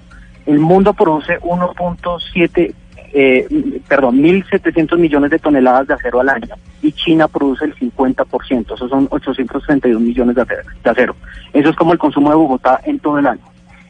Y solo datos preliminares del 2018 dicen que produjeron 900 millones de toneladas. Solo a marzo ya habían producido 10% más. Entonces vemos, vemos como China cada vez está aumentando cada vez más su producción y países como el nuestro, países emergentes, en donde obviamente por el tema de Estados Unidos se ha, visto una desviación de comercio, pues nos está afectando. Eh, mira, solo el año pasado China fue el principal exportador acero Colombia, exportó 600 mil toneladas y eso fue el 25% de las importaciones totales, totales de, acero, de acero. Adicional a eso, importó 121 mil toneladas más que el año anterior. Entonces vemos como China cada vez más exportando más acero Colombia y medidas que necesita nuestro sector el gobierno no las está tomando. Entonces sí es un llamado urgente a que a que obviamente la industria se puede ver muy afectada si, si, no se toman medidas eh, urgentes. Gonzalo, usted ahí está el doctor Robledo porque usted le tenía una pregunta porque le habló de Panamá directamente donde usted está. Sí, efectivamente, Camila, efectivamente. Yo quería preguntarle, doctor Robledo, eh, desde acá, en este momento, porque usted, yo, quisiera entender algo, ¿usted le echa la culpa a Panamá de la situación que vive Colombia con China? No, no, no. No, o sea, aquí el problema es el gobierno de Colombia, el problema principal es el gobierno de Colombia que no hace lo que debería hacer. Ahora, en Panamá, no voy a decir que cada persona que vive en Panamá, ni cada panameño, yo de estas cosas soy respetuoso, pero yo sí estoy seguro, hay todas las pruebas que dicen que en Panamá se mueven eh, eh, eh, sumas muy grandes de contrabando de todo es una cosa que es famosa porque pues esa es la característica del Estado panameño. El gobierno de Colombia no ha querido declarar a Panamá como un puerto libre, firmó un TLC que no tiene las salvaguardas suficientes y en estos días decía el propio Economist, ese contrabando que se mueve por Panamá, pero no solo por Panamá, por ejemplo Belice también es famoso, pues está apalancado con dólares del narcotráfico que así lavan dinero. Entonces, si usted al contrabando le suma costos financieros muy bajos, porque es con dólares, con dólares pues digamos, eh, producto del lavado de dinero, pues eh, nos crean un problema extremadamente grave. Esa es la realidad. No me refiero a cada panameño ni a cada colombiano que vive en Panamá, pero sí digo que ese es un negocio importante en ese país, que el gobierno de Colombia, aquí el problema es Colombia, el doctor Duque y el doctor Santos antes no toman las medidas que deberían tomar para que eso no suceda y eso le está haciendo un daño inmenso a la industria nacional, que genera una cantidad de empleos inmensos y que por supuesto estamos defendiendo la cantidad de riqueza que se crea y la cantidad de empleos que se crean también en el sector textil confecciones. Pero discúlpeme, porque a mí me parece muy grave lo que se está diciendo. Se está diciendo que el gobierno de Panamá avala que en sus puertos y en la zona libre de Colón se viva el contrabando. O sea, usted está haciendo una denuncia muy fuerte. Estoy diciéndole que el problema principal es Colombia porque los gobiernos cada país maneja su gobierno como quiere. Y sí le digo, sí le digo y se lo sostengo, que Panamá es un puerto libre donde el gobierno no hace las cosas que debería hacer. Eso está absolutamente probado. Y eso se lo sostengo aquí en Cafarnaúm. Todos sabemos. Y ese tipo de actitudes facilita el contrabando. Esa es una realidad que todo el mundo sabe, doctor que era la pelea del ministro Cárdenas en su momento cuando intentó hacer esas negociaciones con Panamá, que nos llevó a tantos eh, problemas en su momento, porque Cárdenas decía que entre otras cosas se estaba facilitando el, eh, el contrabando allá y pues también eh, Gonzalo las platas en los bancos de colombianos sin que tuvieran que declarar aquí en Colombia. Camila, y permítame preciso eso. El gobierno de Colombia, el de Santos, con Mauricio Cárdenas y ahora el de Duque, no hacen nada para haber sacado adelante esa política. Es que los que se les pidió una cosa tan elemental como esta, Camila, que hubiera intercambio de información financiera y fiscal. Y Panamá se negó a eso y el gobierno de Colombia no fue capaz de hacer una cosa que le permiten las leyes internacionales, que es declarar a Panamá paraíso fiscal porque lo cierto es que lo que está haciendo el gobierno de Panamá, alcahueteado por el gobierno de Colombia, permite que desde allá no todos los panameños, repito, no cada ciudadano panameño, no cada empresario panameño nos agredan como nos están agrediendo. Esto es historia No, pero eh, a, ver, doctor Robledo, no, no, yo, yo, yo no, eh, no nos vamos a desviar del tema, pero yo lo que quiero decir es que Colombia ha perdido los litigios con Panamá en la OMC. Punto. Porque firmaron Colombia no, no, Colombia, Colombia, no ha respetado la decisión de la OMC. porque Colombia bueno, firmó un TLC que no ha debido firmar. Esa es mi discusión. Y Panamá, y, Panamá en su derecho. No, no, un momento. un, momento. ¿Y Panamá en su derecho? No, Panamá en su derecho no está agrediendo. Está colocando aranceles que porque Colombia coloca aranceles a Panamá. O sea, Panamá tiene el derecho de colocarle aranceles a los productos colombianos. ya le estoy diciendo, mi, mi pleito no es con el gobierno de Panamá, hagan ustedes allá lo que quieran. Mi pleito es con el gobierno de Colombia que no ha debido firmar un TLC que permite que, perdamos los pleitos en la Organización Mundial del Comercio, en la OMC. Esa es la discusión. Que Panamá no produce nada, ¿o sí? Panamá produce confecciones, produce textiles de manera importante para ser país exportador. Pues por supuesto que no. Pero repito, mi discusión no es con el gobierno de Panamá. Si allá el gobierno de Colombia se les pucha, como se dice coloquialmente, se les regala y no defiende la industria nacional, pues es un problema del gobierno colombiano.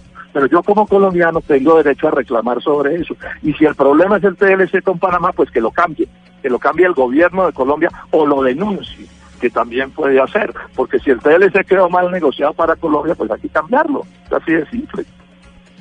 Detrás del, eh, de las cifras del comercio de China en Colombia, hay también eh, riesgos en temas de contrabando, en temas de lavado de activo.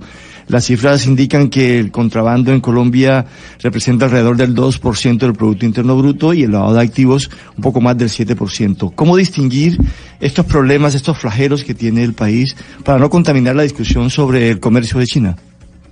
Yo diría que el gobierno de Colombia no asume la actitud que debe asumir. Estas cosas no es que no se puedan controlar, es que no quieren hacerlo, porque hay intereses de colombianos muy grandes para que las cosas se mantengan así. La información que yo tengo es que Colombia no fue capaz de lograr el acuerdo que ha habido lograr con Panamá durante el gobierno de Juan Manuel Santos y el ministro Mauricio Cárdenas porque las presiones de colombianos fueron tan grandes que no permitieron que las cosas se resolvieran. Entonces yo estoy reclamándoles al gobierno de Colombia, porque si Panamá no está dispuesto a firmar con Colombia un acuerdo siquiera mínimo de información, pues que lo declaremos paraíso fiscal y se le aplican las normas internacionales que se le aplican a, los paraísos fiscales. Pero no puede ser que Panamá no colabore con Colombia, no nos ayude a perseguir el lavado de activos y el contrabando, como usted lo señala, y, y el gobierno de Colombia se el loco. Es que aquí el problema, repito, es el gobierno de Colombia que no hace las cosas como deberían hacerse. Si estas cosas hubieran voluntad política, doctor, se podrían tramitar de muchas maneras. Yo le doy otro dato.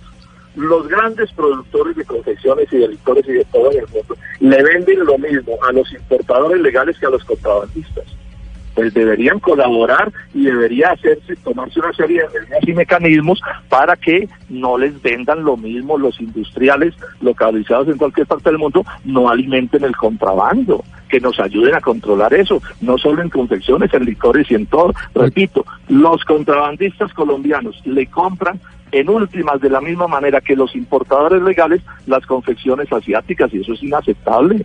¿Por qué no ayudan los industriales en esto? No, les importa un pepino porque como es la suerte de Colombia, pero como yo soy colombiano y defiendo a Colombia, a mí sí me importa y por eso planteo este debate.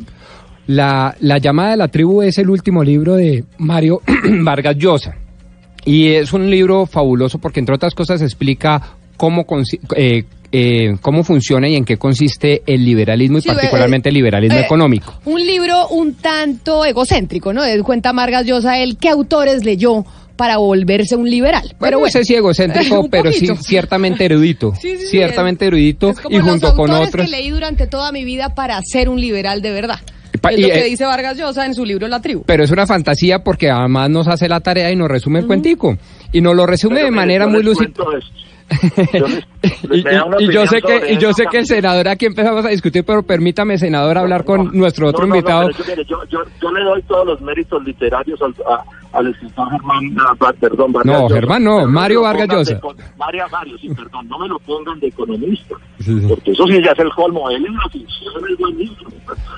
y Pero eso, pues, pueden decir cualquier cosa, pero eso es una ficción. Bueno, pero permítame introducir mi pregunta a nuestro otro invitado, el doctor Andrés Ramírez, senador, porque me parece que el tema acá es bastante paradójico. Eh, ¿No les parece a ustedes, por ejemplo, paradójico que sea China, el gran país de, emblemático de el comunismo internacional, el que hoy esté abogando por la apertura económica, la liberalización de precios, el que vea de manera detestable a eh, las medidas proteccionistas a través del aumento de aranceles. ¿Y por qué lo digo? Porque claro, tenemos unos invitados que están hablando de los productores y los consumidores, que somos la gran, gran, gran, gran mayoría, en donde quedamos. Doctor eh, Andrés Ramírez, director ejecutivo de la Cámara Colombiana del Acero. Yo voy a hacer una casita, como la gran, gran mayoría de nuestros compatriotas, y yo prefiero comprar el acero más barato que más caro. Y si este acero proviene de China a través de Panamá, pues lo compro, porque es más barato y me sale entonces la casa más barata. Sí, pero, pero ¿a qué, ¿a qué precio? Mira, el sector del acero emplea a 70 mil colombianos, son 70 mil familias que dependen de, de este sector. El acero chino, tú sabes que está, corro, está comprobado que no pagan salarios justos, que emplean eh, menores de edad, que además hay, acero que no cumple con las normas colombianas. El acero colombiano es un acero que cumple, hay acero importado de otros países que también cumple, pero que respetan el, eh, las reglas de juego. China no respeta las reglas de juego por ningún lado. Tú has visto cómo cada vez se incrementan más las importaciones, cómo más empresas les ha tocado cerrar. Un colega muy grande, muy emblemático del sector, que no puedo decir el nombre, ya le tocó cerrar por, por el tema del desvío de comercio. Entonces es muy grave porque eh, hay que poner las cosas en una balanza. Comprar acero barato para tu casa que tal vez ni siquiera te vaya a garantizar la calidad o comprar acero eh, local o acero de países con los que se tiene tratado y los que respetan las reglas de juego, que además generan generan eh, empleos en nuestro país. Entonces poner las cosas en una balanza y, y, esto también a la final es una visión de país. Yo creo que Colombia le ha faltado considerar al sector del acero como un sector de, de estratégico nacional. Porque, digamos, lo que pasó con la revocatoria de, de la medida que necesitábamos y, y, y la revocaron, pues eso nos afecta gravemente y eso afecta a un grupo de empresas, una cantidad de, colombianos que viven del sector de la tubería. Claro, pero mire, el sector del acero es uno de los afectados con estas eh, negociaciones o por lo menos con el comercio chino. Ya usted nos ha dicho, el sector del acero ha sido uno de los más afectados y de hecho en Estados Unidos también. Pero los invito a los dos, al doctor Jorge Enrique Robledo y a usted, eh, doctor Ramírez, a que ahogamos porque hemos querido hacer un recorrido por el país. Ya estuvimos en Cali, pero también el equipo internacional Sebastián Estuvo en Bogotá, también averiguando lo que pasa con el comercio. Yo no digo con el acero, con el comercio, refiriéndonos a los productos chinos.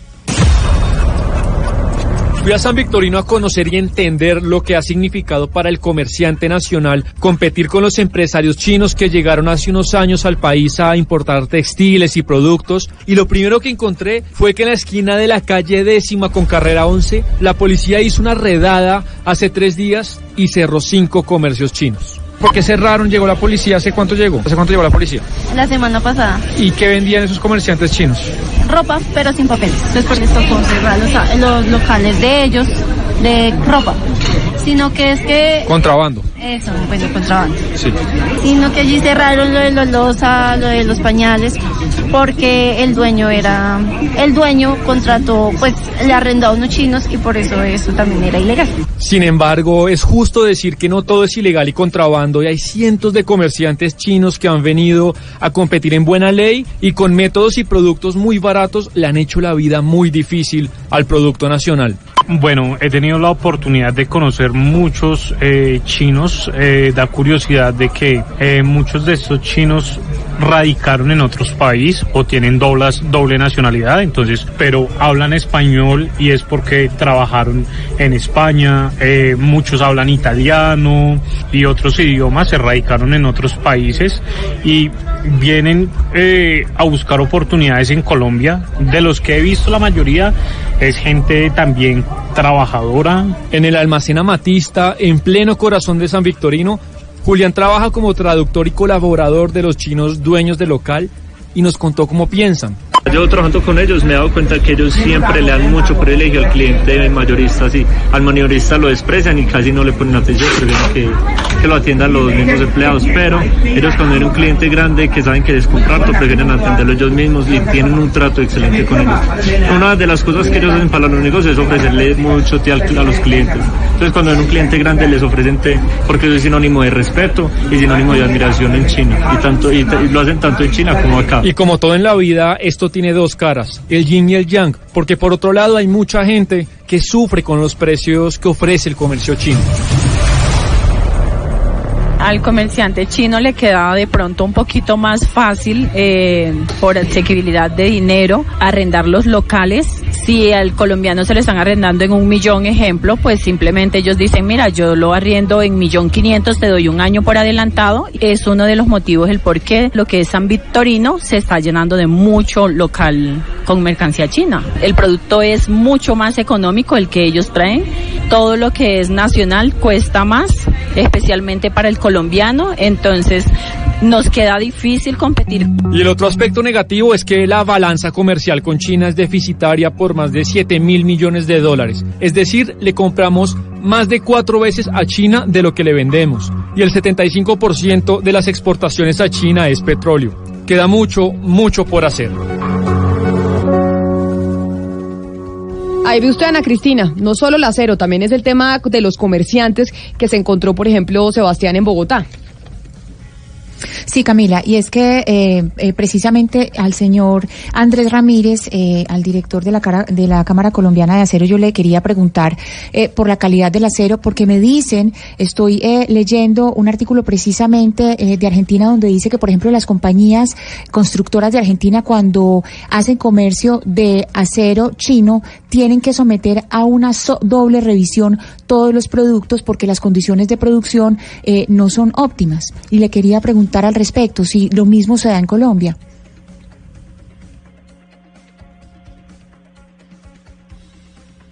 Ábreme, señor Ramírez. Don Andrés, pues, An- pues Ana Cristina, Aló, aló, Andrés. perdón, aló, acá estoy. acá Sí, estoy. es que, pero ¿le escuchó la, la, pregunta, Ana Sí, sí Cristina? escuché, sí escuché la pregunta. Sí, hay productos de productos en China. No todo en China es malo, como se dice, no es gratis, son los mayores productores de acero del mundo. Pero sí hay productos que no están certificados en Colombia y que eso sí pueden generar un riesgo. Ese es el problema con los productos chinos. Hay productos como materias primas que no se producen en Colombia, como el laminado en caliente, que es completamente lógico que China los exporta a Colombia. Es un muy buen producto y desde ese producto se, produ- se producen otros productos más como tubos, como perfiles, como sin número de productos, hasta bicicletas. El problema son los, son los productos semiterminados. Hay productos semiterminados que no cumplen.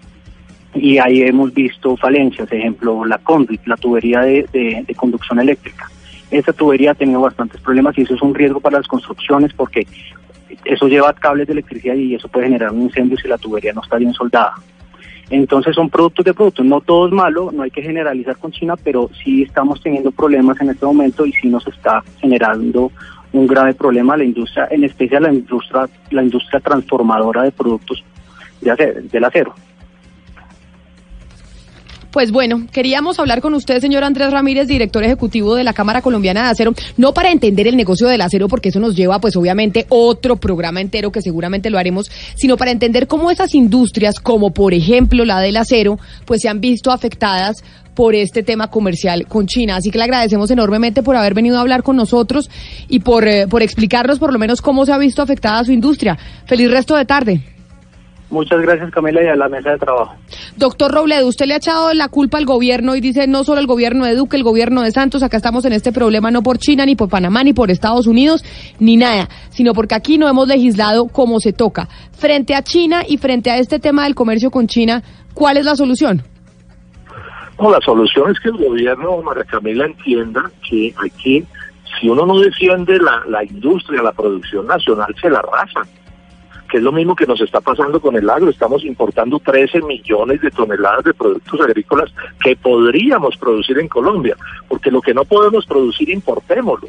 Pero es que importar las confecciones, el agro que podemos, que podemos producir, eso es inaceptable, porque en Colombia está predominando la idea de los intereses de las transnacionales. Esto hay que decirlo con todas las letras. Si usted observa, buena parte de los, de los, de los dirigentes que han salido a defender, a defender las importaciones son voceros de las transnacionales, son voceros de los importadores, hay que decirlo con toda claridad, porque se nos presentan como si fueran neutrales en esto y no lo son. La ANDI no es neutral en esta discusión, Penalco no es neutral en esta discusión, Analdec no es neutral, neutral, neutral en esta discusión. Ellos representan principalmente intereses extranjeros, intereses transnacionales.